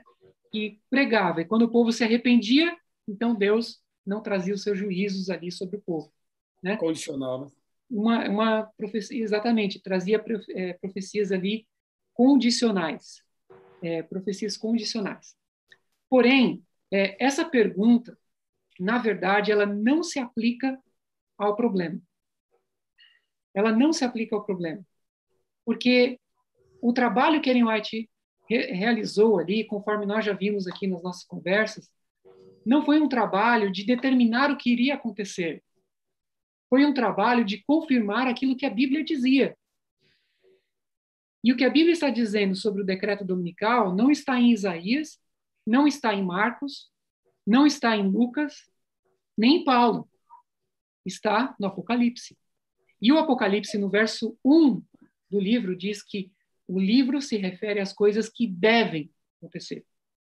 E ali a linguagem é muito clara, que são coisas que vão acontecer, não são coisas condicionais. E a marca da besta, conforme descrita na Bíblia, ela é um, um, um elemento obrigatório, é algo que vai acontecer. Então, esse é o tipo de pergunta do sim e não, né? É a pergunta assim: é, você é A ou B? Você não tem opção para dizer se você é C, né? E hoje, nesses tempos de polarização, é muito assim, né? Se você não é A, você tem que ser B. Se você não é B, você tem que ser A, né? Infelizmente, a gente vive tempos assim. Mas existe C, existe D, existe e, existe F, não é? Você pode ter outras respostas. E esse é um tipo de pergunta que é toma um problema complexo, exigindo uma pergunta, uma resposta simples. Você tem um problema complexo, exigindo uma resposta simples. Então, você tem aqui é, um problema em que você não utiliza, você não dá espaço para uma resposta complexa e você utiliza, é, aborda né, um objeto de estudo com uma pergunta estruturada sobre uma falsa pressuposição. Então, eu tenho uma preposição, uma pressuposição. Vou dar um exemplo aqui. Se eu perguntasse, por exemplo, para o Tonete, né? Tonete, desde quando você não bate mais na sua esposa? Né? Já parte de uma premissa, né? Já parto de uma premissa. Então, eu estou limitando a sua resposta. Eu não estou deixando você responder uhum. outra coisa. Porque se você disser não, você continua batendo na sua esposa. Se você disser, se você disser sim, então você batia na sua esposa. Se você nunca bateu na sua esposa, isso é, não faz sentido nenhum. Então, é, tem um autor muito bom chamado David Hacker Fisher, que é, ele fala sobre as falácias né, que nós utilizamos normalmente é, em pesquisas, e ele fala que isso é a falácia de uma pergunta complexa exigindo uma resposta simples. E foi o que foi feito com Jesus. Jesus, perguntaram para ele, é lícito dar a César imposto, pagar o imposto? Qualquer coisa que Jesus respondesse, ele iria é, sofrer ali críticas, mas Jesus soube sair, dar a César o que é de César e a Deus o que é de Deus. E qual a nossa resposta de Jesus a essa pergunta? A nossa resposta de, de Jesus a essa pergunta é: não se aplica aqui o caso de ela ser clássica nem apocalíptica. Se aplica, sim, a ideia de que Ellen White ela serviu como ministério de confirmação dos estudos da palavra de Deus. E a palavra de Deus, no caso aqui, é um texto apocalíptico, então ela reforçou uma conclusão sobre um texto apocalíptico. Vejam que a resposta é complexa, exige cinco frases, para você explicar. Não é com A, uma resposta binária que você vai responder. Então, é, você também limitar né, a, a compreensão do decreto dominical apenas ao grande conflito também é uma coisa limitante. Porque Ellen White escreveu na Review and Herald, escreveu em tantos outros livros que a gente está citando aqui, então você tem que tomar todos os escritos dela e usar em uma linha cronológica, numa linha cumulativa, como ela escreveu de fato, para você entender como ela entendia a questão do domingo. Então, realmente, essa pergunta de que se ela era uma profecia clássica ou apocalíptica, ela realmente não ajuda a entender essa resposta, porque a gente viu que Ellen White ela produziu um trabalho de confirmação das escrituras. Muito bem, bom, a gente já já está avançando aí para a parte final, né, Michelson, da nossa da nossa live. O objetivo não é a gente, óbvio, né, esgotar o assunto, isso seria impossível, é, enfim, rende é, muitas muitas horas, né, de, de debate, de conversa. Mas, é, se encaminhando, pastor Diogo, aqui já para a nossa reta final, eu queria retomar, é, na verdade, ampliar um ponto, você já, já entrou um pouco na sua é, resposta anterior, ao mencionar o, o, o teólogo, enfim, o doutor é, John Paulin, né? que é um especialista em Apocalipse, como você mencionou, alguém que já deu uma grande contribuição para a igreja em estudos nessa, nessa área, né? Mas é, o ponto específico que eu queria trazer aqui é que, é, em algumas das suas palestras, né, mais recentemente, ele observou que nós deveríamos tomar alguns cuidados é, ao analisar, por exemplo, as, as profecias e lembrar que Deus é, nem sempre ele é predizível ou previsível, digamos assim, né? e que os detalhes às vezes podem é, fugir daquilo que nós que nós imaginamos. Como que você enxerga essas essas afirmações? Ok, olha, é, eu acho que é prudente a gente adotar é, o caminho assim da de evitar a superespecificação, que é o que ele a, a que ele se refere. E eu concordo nesse aspecto. A Bíblia não dá todos os detalhes abs absolutamente como que vai ser, com que presidente vai ser, com que papa vai ser. E é interessante, né? Quando muda o presidente americano ou quando muda um papa, aí já vem, né, uma enxurrada, né, de pregações e de coisas assim bem sensacionalistas às vezes. E isso não é producente. Isso não é producente porque a gente está tentando encaixar, né, naquela pessoa ou dizer se naquela pessoa aquilo vai acontecer, se ela vai ser aquele que vai fazer ou não aquilo que a Bíblia diz. Então, é, eu gosto de pensar que a história ela flui num fluxo é, contínuo, seguro e gradual. Em algum momento ela vai dar uma guinada, mas é igual um vulcão, né? Você não sabe, nunca sabe quando o vulcão vai entrar em erupção. Mas vejam que o Dr. John Paulin ele fez uma palestra na Associação Californiana Central em 31 de outubro de 2020 e ele apresentou essa ideia né? E ele lançou essa questão. E essa palestra, né? Ele foi convidado aqui, também falou aqui para pessoas do Brasil e tudo mais, saiu no YouTube e tudo mais, pessoas viram algumas coisas assim. E muitos, assim, já de cara abraçam né, essas ideias e, e não entendem que muitas vezes, ao abraçar essas ideias, você está neutralizando a profecia. É prudente você seguir o conselho de João 13, 19. João 3,19 diz assim: Desde já lhes digo isso antes que aconteça, para que quando acontecer, vocês creiam que eu sou. Ou seja, tem coisas que Deus nos ensinou e que a gente só vai reconhecer no dia que acontecerem. Por outro lado, tem o princípio de Amós 3,7.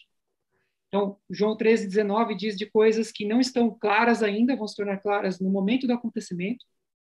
Em Amós 3,7, nós temos a ideia de que Certamente o Senhor Deus não fará coisa alguma sem primeiro revelar o seu segredo aos seus servos, os profetas. É comum no Antigo Testamento a composição do chamado sod divino. Sod quer dizer segredo, né? O conselho divino. E aí você tem Micaías, Isaías, Jeremias, aparecem ali no meio dos anjos, no meio da, da adoração a Deus. E Deus interage com o profeta, Deus fala com Daniel, revela para Daniel, Daniel pergunta. É como se você entrasse num filme e você pudesse conversar com os personagens. Mas ali é uma, é uma visão real e, enfim, é uma coisa incrível. E é, os profetas recebiam mensagens que explicavam detalhes importantes do futuro.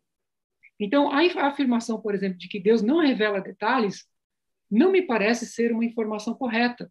Porque, por exemplo, quando Daniel estava lá para cumprir 70 anos de cativeiro, ele se lembrou das profecias de Jeremias e falou que, olha, Senhor, estou lembrando que aqui, 70 anos, aí ele recebe uma visão de 2.300 anos, aí ele fica é, arrasado, né? Fica arrasado.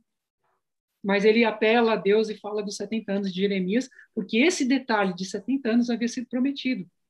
Quando Jeroboão I, né, o primeiro rei depois de Salomão de Israel, do Reino do Norte, fez um altar no sul de Israel, na fronteira com Judá, veio um profeta lá e disse que viria um homem chamado Josias e sacrificaria ali e lançaria cinzas naquele altar. Um outro profeta, que foi Isaías, em 900 a.C., disse que um homem chamado Ciro iria libertar o seu povo.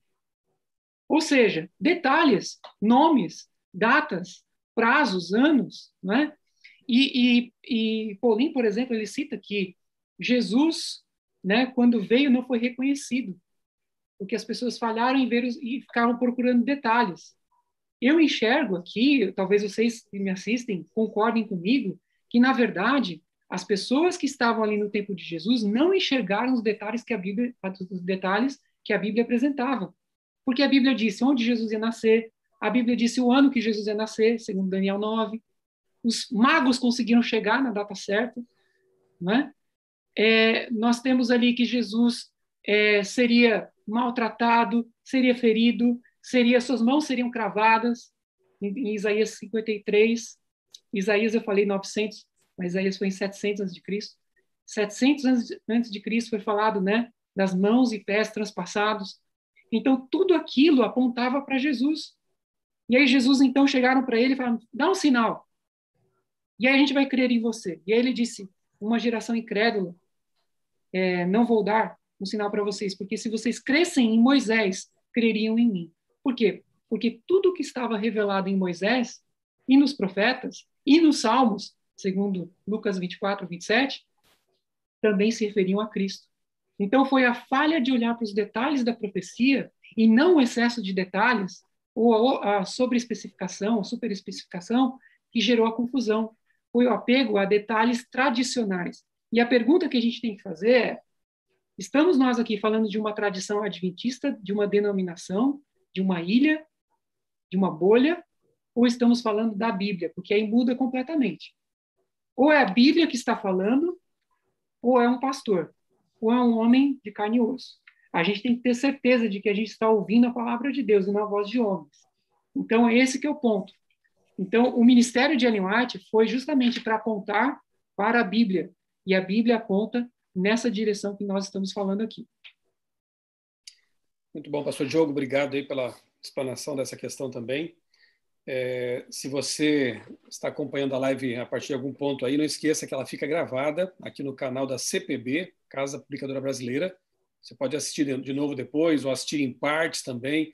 E eu quero mais uma vez reforçar aqui conteúdos importantes, né? O livro Apocalipse 13 da CPB, você pode encontrar no site da editora cpb.com.br e o artigo que deu é, o ensejo aqui para essa nossa conversa, né? Que é o artigo do pastor Diogo na revista Adventista deste mês, e que também está disponível no site da revista, é, revistaadventista.com.br. Vale muito a pena ler aqui é, tudo que nós estamos conversando aqui nessa hora e meia está aqui destrinchado, né, detalhado nesse artigo aqui de, de fôlego, de, de peso. Muito bem, Pastor Diogo, a nossa penúltima pergunta então é a seguinte: o mundo mudou muito, né, em relação ao passado aí vivemos numa era chamada de liberdade, não em todo o mundo, mas enfim, né? Em boa parte do nosso Ocidente aí, a gente tem um mundo de liberdades. Alguém poderia, quem sabe, dizer: seria possível vislumbrar um cenário de perseguição e tirania nesse mundo, no nosso mundo? Há indícios na história recente de que algo assim poderia acontecer? Vamos agora exercitar um pouco de é, quem sabe, de projeção, né? Mas, claro, sempre com o pé firmado na, nos fatos, naquilo que é plausível, né? Não vamos aqui agora ficar elocubrando, né? Mas será que nesse mundo de liberdade que temos, seria possível? Há alguns exemplos aí que poderiam ser usados para é, sustentar essa resposta? Ok. Olha, esse exercício que a gente vai fazer, pastor Michelson, né, não, não exercendo de maneira sensacionalista, é um exercício que a Bíblia nos, nos convida a fazer. Né? Jesus, ali em Mateus 24, versos 32 e 33, aqui na revista, é, Jesus falou: Vocês é, olham e não reconhecem os tempos? Quando os figos caem, se aproxima o verão. Interessante que ali é um trocadilho, né? Porque verão no hebraico é kites, e o fim quer dizer ketz. E os ceifeiros é kotzrim. Ou seja, nós temos a ideia de um verão que, na verdade, é a grande colheita de Deus, né? que está se aproximando porque os figos estão caindo do pé. Então, quando nós olhamos, olha, eu olho é, os, os, eventos, hoje mesmo, né, os incêndios ali na Califórnia, na Europa, na Grécia, é de cortar o coração. Né? Bilhões de animais morrendo, milhares de pessoas sem casas, são sinais. E a gente tem que olhar para esses sinais. Agora, em relação ao domingo, né? em relação ao domingo, em relação ao sábado. Falso, né? Segundo a Bíblia, o, domingo que vem como um elemento, né? É, temporal de adoração e como símbolo religioso. Vocês sabem que o domingo ele vem desde o ano, é, desde o concílio de Laodiceia, se não me engano, no fim do quarto século, 391, se não me engano, não me lembro exatamente a data, concílio de Laodiceia, no sínodo de Laodiceia, e, e, ele foi passando ao longo das eras e chegou até nós, né? Chegou até nós. O, o Tonetti aqui mencionou a questão das blue laws. Até hoje, nos Estados Unidos, existem vários estados em que é proibido vender bebida alcoólica. Em vários setores dos, dos mercados, as pessoas não podem é, entrar ali para comprar bebida alcoólica por causa desse respeito reminiscente né, do domingo, que isso foi se perdendo um pouco também.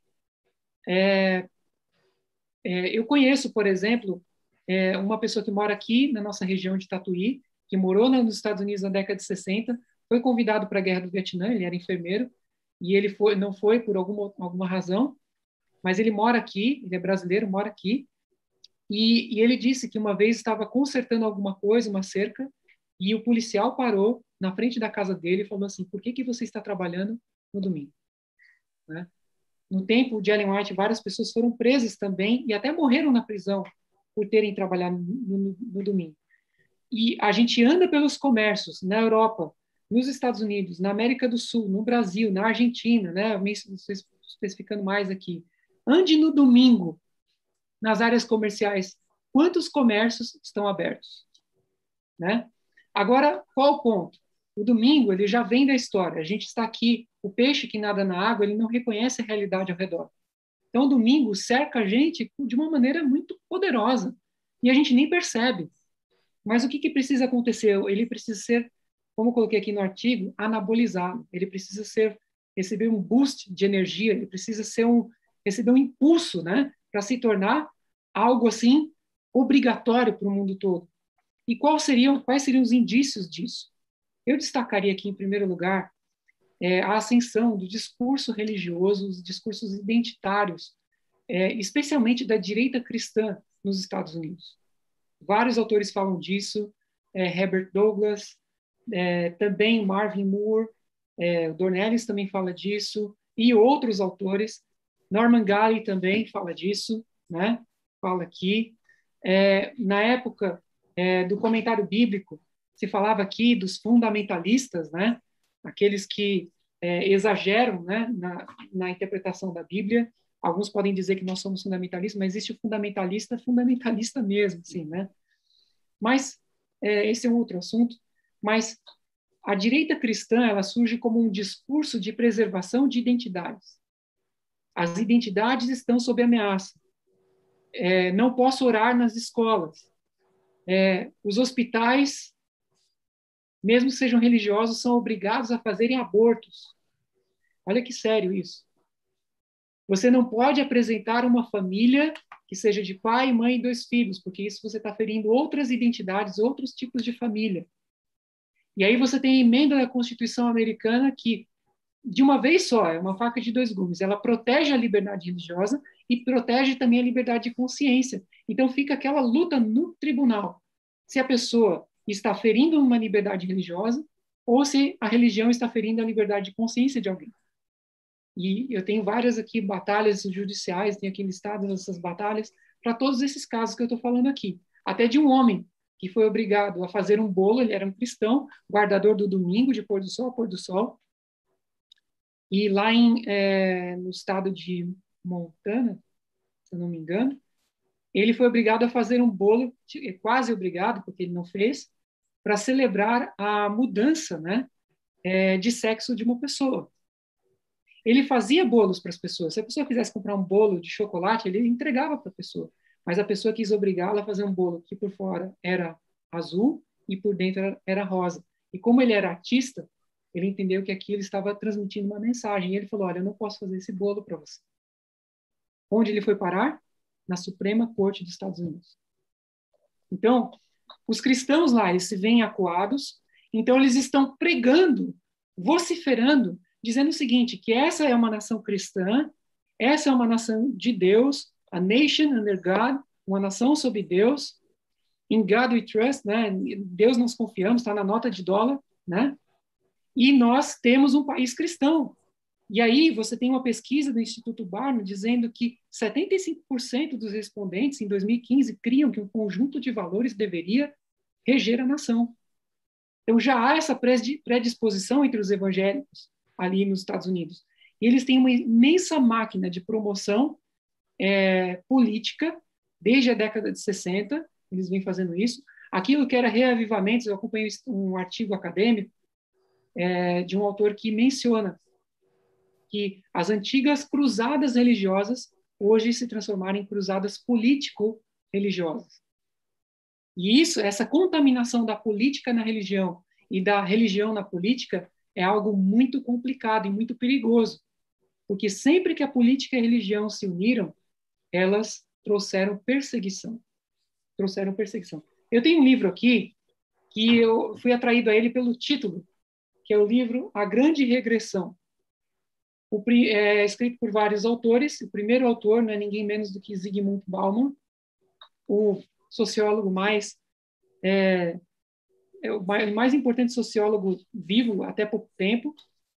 E ele começa o seu capítulo aqui falando sobre esses problemas, né, que ocorrem na atualidade, é, os problemas que de autoridade, de falta de autoridade, de falta de autoridade. E ele diz o seguinte: não é qualquer um, não é um Diogo Cavalcante que está falando, é o Zygmunt Bauman.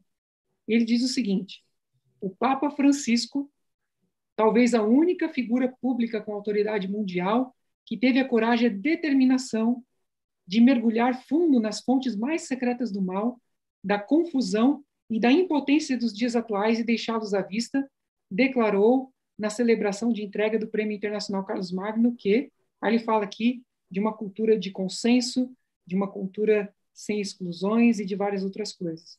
Mas vejam que é, Zygmunt Bauman reconheceu na pessoa do Papa e na instituição papal a figura de alguém capaz de conduzir a história, de pôr as pessoas numa mesa para conversar, sejam eles de religiões, sejam eles de políticos, enfim, ele reconheceu a autoridade.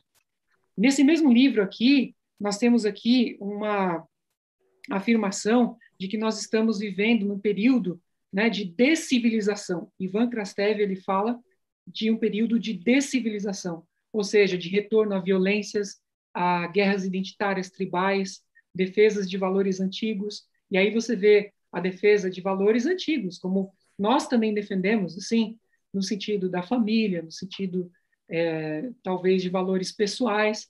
Só que a forma que esses grupos defendem é por meio da política integrada à religião. E um sintoma bem sério dessa integração, ou dessa mistura, ocorreu nesse ano aqui.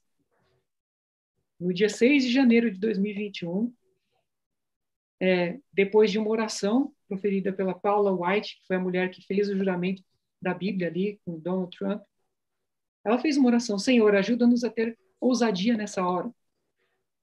Nos ajuda a fazer o que é certo e que prevaleça, né, o candidato que o Senhor escolheu. Então eles queriam negar o resultado das eleições e eles marcharam em direção ao Capitólio, invadiram o Capitólio. Cinco pessoas morreram, mais de 20 milhões de dólares de prejuízos e 500 pessoas foram presas. E a base de todo esse grupo aí, mais grande parte desse grupo era o pessoal da direita cristã. Então, amigos, é, esse é um sintoma sério para nós. Isso não é algo que vem de hoje, de ou de ontem. Ronald Reagan, ele foi eleito nessa base. Bush foi eleito nessa base. Trump foi eleito nessa base de uma, uma um conjunto ali de pessoas religiosas usando o voto deles, mas de maneira política. Vamos votar em bloco aqui em uma pessoa, para essa pessoa puxar é, a, a cultura para escolher juízes do Supremo Tribunal, da Suprema Corte Americana, e com os anos, daqui a uma década, ou duas, ou três, aprovar leis que nos importem. Reversão do aborto e, por que não, domingo? Na pandemia, vocês podem ver que um homem, um pastor aqui no Brasil, evangélico, falou que ele sentia que num programa de TV que a, a pandemia era um castigo de Deus porque as pessoas não estavam guardando domingo. Vocês viram esse vídeo?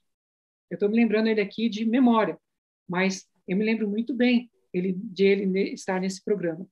Tem um autor, é, esse autor aqui é Yuval Noah Harari.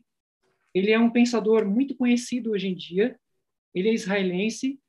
É, ele tem é, uma vida particular é, diferente né, do que nós cremos. Ele é homossexual, ele é casado com um homem é, lá em Israel. Ele é formado lá é, pela Universidade de Cambridge, se não me engano.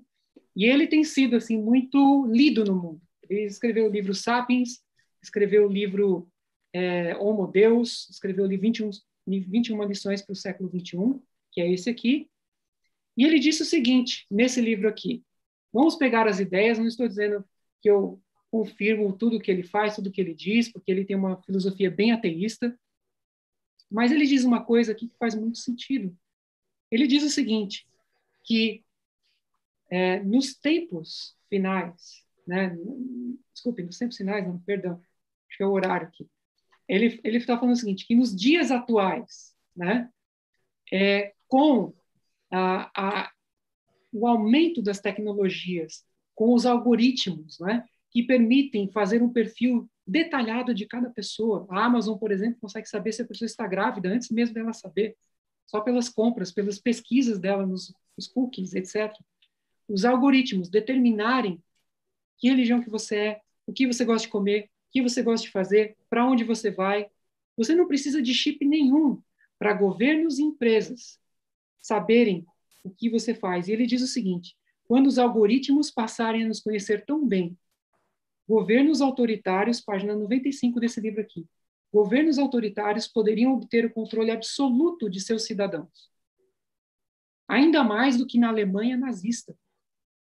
E a resistência a esses regimes poderá ser totalmente impossível. Só o regime saberá o que você sente, e ele poderia fazer você sentir o que ele quiser, e ele completa dizendo que com os algoritmos você pode fazer uma discriminação seletiva. Ou seja, é, a pessoa, por exemplo, tem um baixo score bancário, mas ela nem sabe. Então ela não ganha certos empréstimos. E se esse score for de outra área, se for um score religioso, se for um score ético, se for um score de, é, sei lá, de, de poluição global, se for um score, enfim, de qualquer outra coisa. Então, é, esse aqui é um filósofo ateu, ele tem opiniões muito diferentes das nossas, tem uma vida diferente das nossas, mas ele tem ideias, algumas ideias muito assim perspicazes sobre a realidade atual. Então, eu destaco é, Yuval Noah Harari aqui. Então, amigos, é, eu assim é, me preocupo com assim as coisas que estão acontecendo. Eu tenho um capítulo no livro Mundo Virtual que nós mencionamos aqui, você mencionou, Tonete, que é o Apocalipse e o Ciberespaço, em que eu falo ali sobre as agências de vigilância que guardam tudo que a gente posta na internet, mesmo que você apague, fica guardado lá. E também eles fazem também uma mineração de dados, às vezes pelos cabos submarinos. Então, as empresas de internet nem sabem. Isso aconteceu com a Operação Múscula, que era da agência eh, britânica. Eles roubavam os dados sem as empresas saberem. Agora eu pergunto, Ellen White, ela fala no livro O Outro Poder que a gente tem que tomar cuidado com o que a gente diz publicamente. Porque essas informações que a gente coloca publicamente podem ser usadas contra nós no futuro. E ela nem imaginava que nós chegaríamos a um tempo como esse, em que tudo que você diz, aonde você vai, o que você faz, tudo o que você faz é armazenado. Então, é, isso, isso, essas questões aqui, além de outras que eu coloquei aqui na matéria, são sinais assim para a gente assim ficar com o olho aberto. A gente enxergar uma tendência. Não quer dizer que amanhã vai acontecer o decreto dominical. Não estou falando isso. Eu só estou falando que são sinais que a gente tem que ficar atento a eles para a gente, enfim, saber em que tempos em que tempo que estamos vivendo. Pastor Diogo, você cita também no seu artigo ali as cartas, né, as, as encíclicas, né?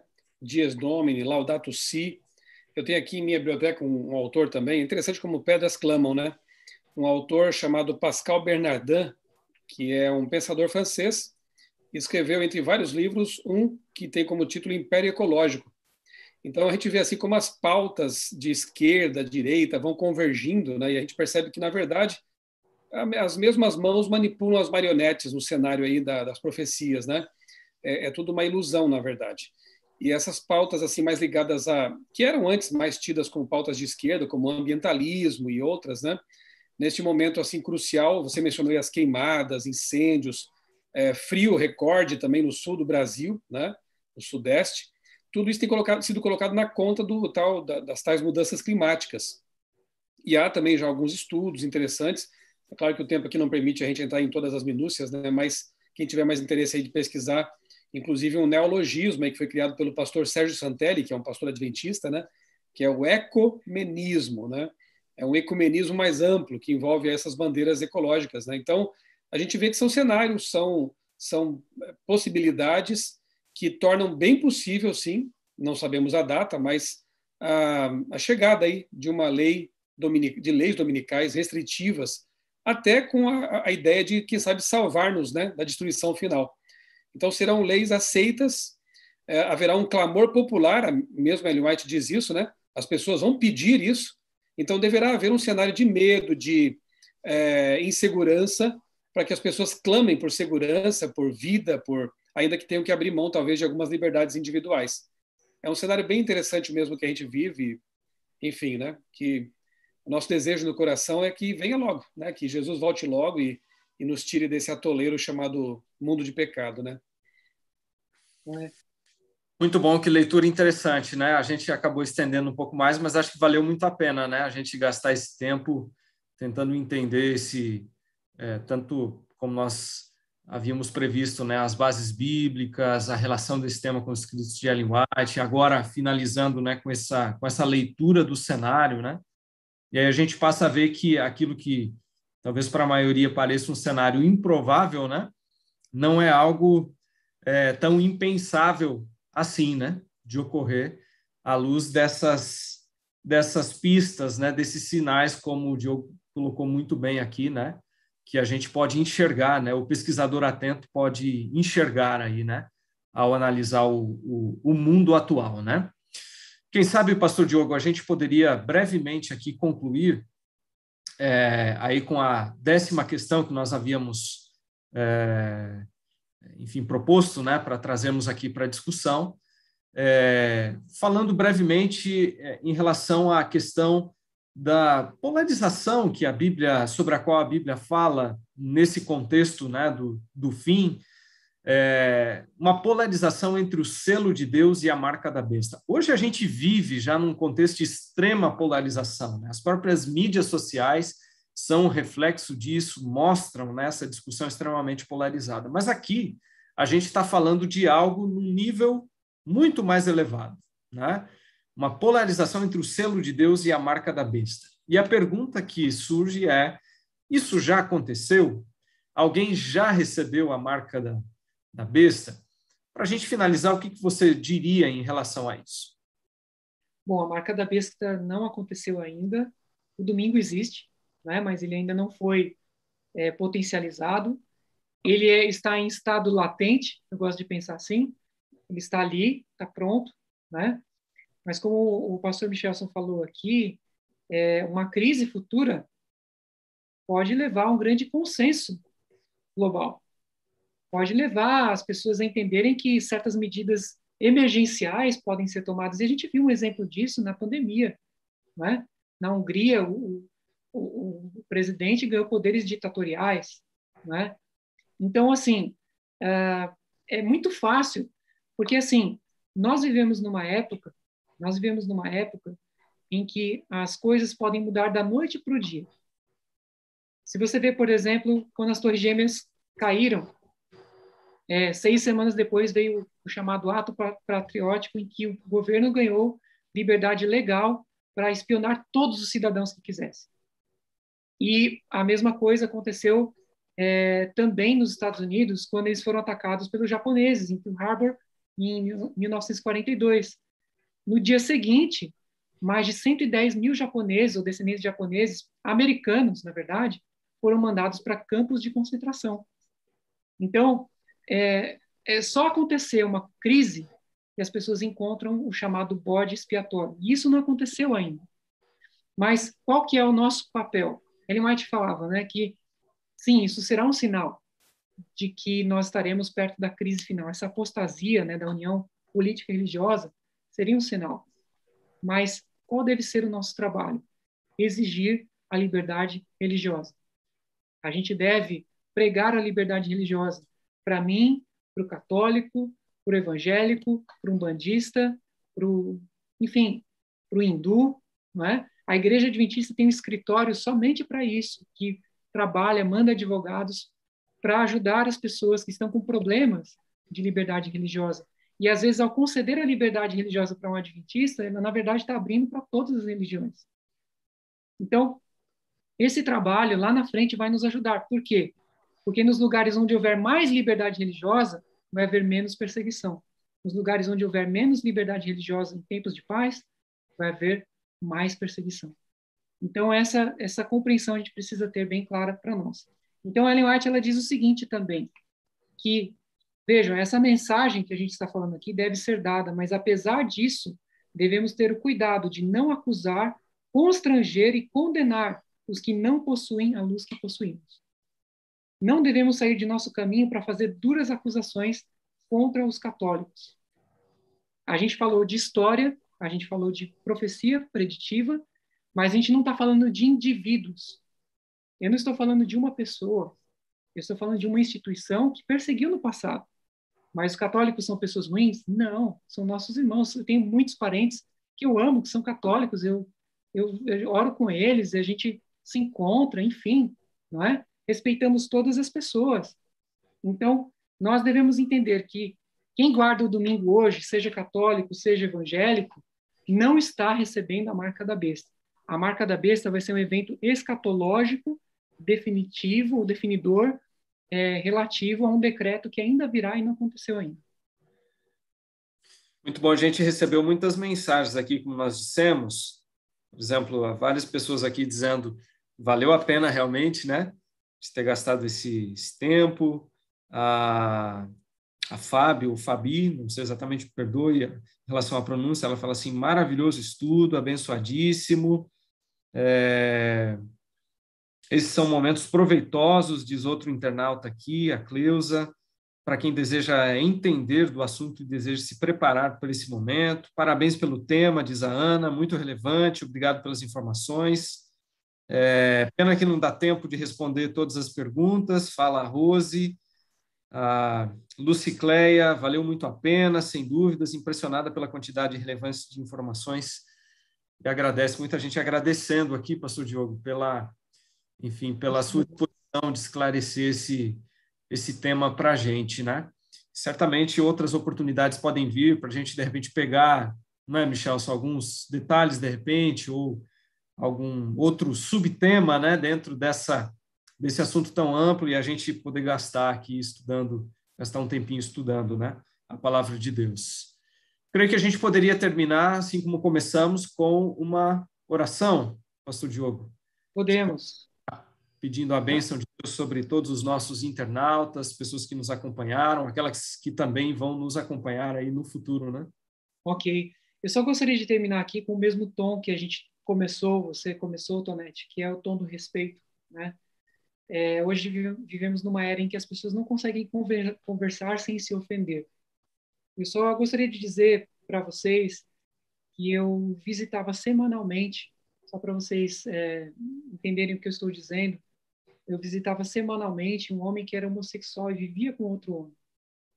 E eu visitei, logicamente eu ia acompanhado, e a gente visitava, orava com ele, e ele era ateu, e ao fim de cada oração ele sempre tinha os olhos cheios de lágrimas. E a gente assim sempre assim ouvindo, né, as histórias dele, ele havia tido AIDS, câncer, vários problemas, doença do coração. E, e, eu entendi assim por esse exercício de visitá-lo semanalmente, né, é, que o cristianismo é isso: a gente sentar, estudar a Bíblia, a gente entender o que Deus quer para nós, mas respeitar aquele que tem uma história diferente, que tem problemas, e falar de Deus para ele, e falar da Bíblia, mas com amor. E eu espero que esse mesmo sentimento fique naqueles que são católicos que estão nos ouvindo agora, naqueles que são evangélicos. E o nosso convite é, como está em Atos 17, 17 verso 11, sejam como os bereanos. Vão à Bíblia, estudem a Bíblia. Não, não queiram saber o que eu estou dizendo, vão à Bíblia. E a Bíblia vai responder às dúvidas que vocês têm. Tá bom? Vamos orar então? Nosso querido Deus, nosso maravilhoso Pai, nós te agradecemos, Senhor, porque o Senhor é um Deus presente em nossa vida. Nós temos desafios pessoais, estamos ainda atravessando uma pandemia, mas te agradecemos, Senhor, porque mesmo em meio à dor e às perdas, o Senhor tem nos consolado e o Senhor nos tem sustentado. E nós, Senhor, queremos orar por aqueles que estão nos ouvindo e vendo agora, que cada um seja tocado pelo teu Santo Espírito para ter uma experiência mais profunda e real com o Senhor, para que conheça a tua palavra e seja transformado pelo teu amor. Pedimos a tua bênção nesta noite, a tua paz, um descanso restaurador, em nome de Jesus. Amém. Amém.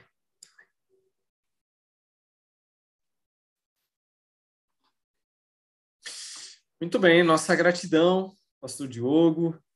Muito bom a gente poder conversar aqui com, contigo. Que Deus continue abençoando muito o seu ministério. A gente pode disponibilizar aqui depois, inclusive, você mencionou muito de passagem, né?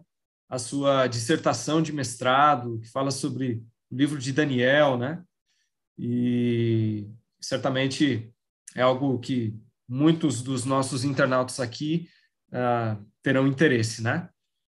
Muito bem, a gente agradece muito, não é, Michelson, a participação de, das pessoas, né, as milhares de pessoas que nos acompanharam, se conectaram conosco, e fica o nosso convite aqui para que você, se você realmente gostou, passe adiante, né, esse conteúdo para que outros possam também ter acesso às mesmas informações. Michelson, suas palavras finais aí também. Foi um prazer, uma alegria poder participar aqui com vocês, meus colegas de trabalho. Já estamos há muitos anos aí trabalhando juntos na CPB, né? E quero deixar mais uma vez aqui o convite aos nossos amigos. Tivemos aí milhares de pessoas acompanhando essa nossa transmissão, que conheçam os conteúdos da CPB. É só você ir ao site da CPB, cpb.com.br. Você pode colocar no buscador Apocalipse, Profecias, você vai achar bastante coisa ali interessante para estudar, para conhecer a fundo.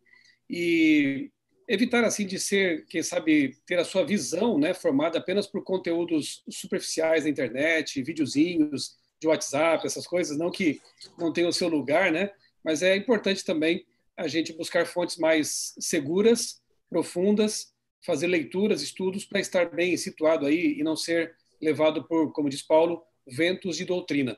Que Deus abençoe grandemente a sua vida e que Deus abençoe também aí o trabalho, o ministério de vocês, meus amigos Márcio e Pastor Diogo.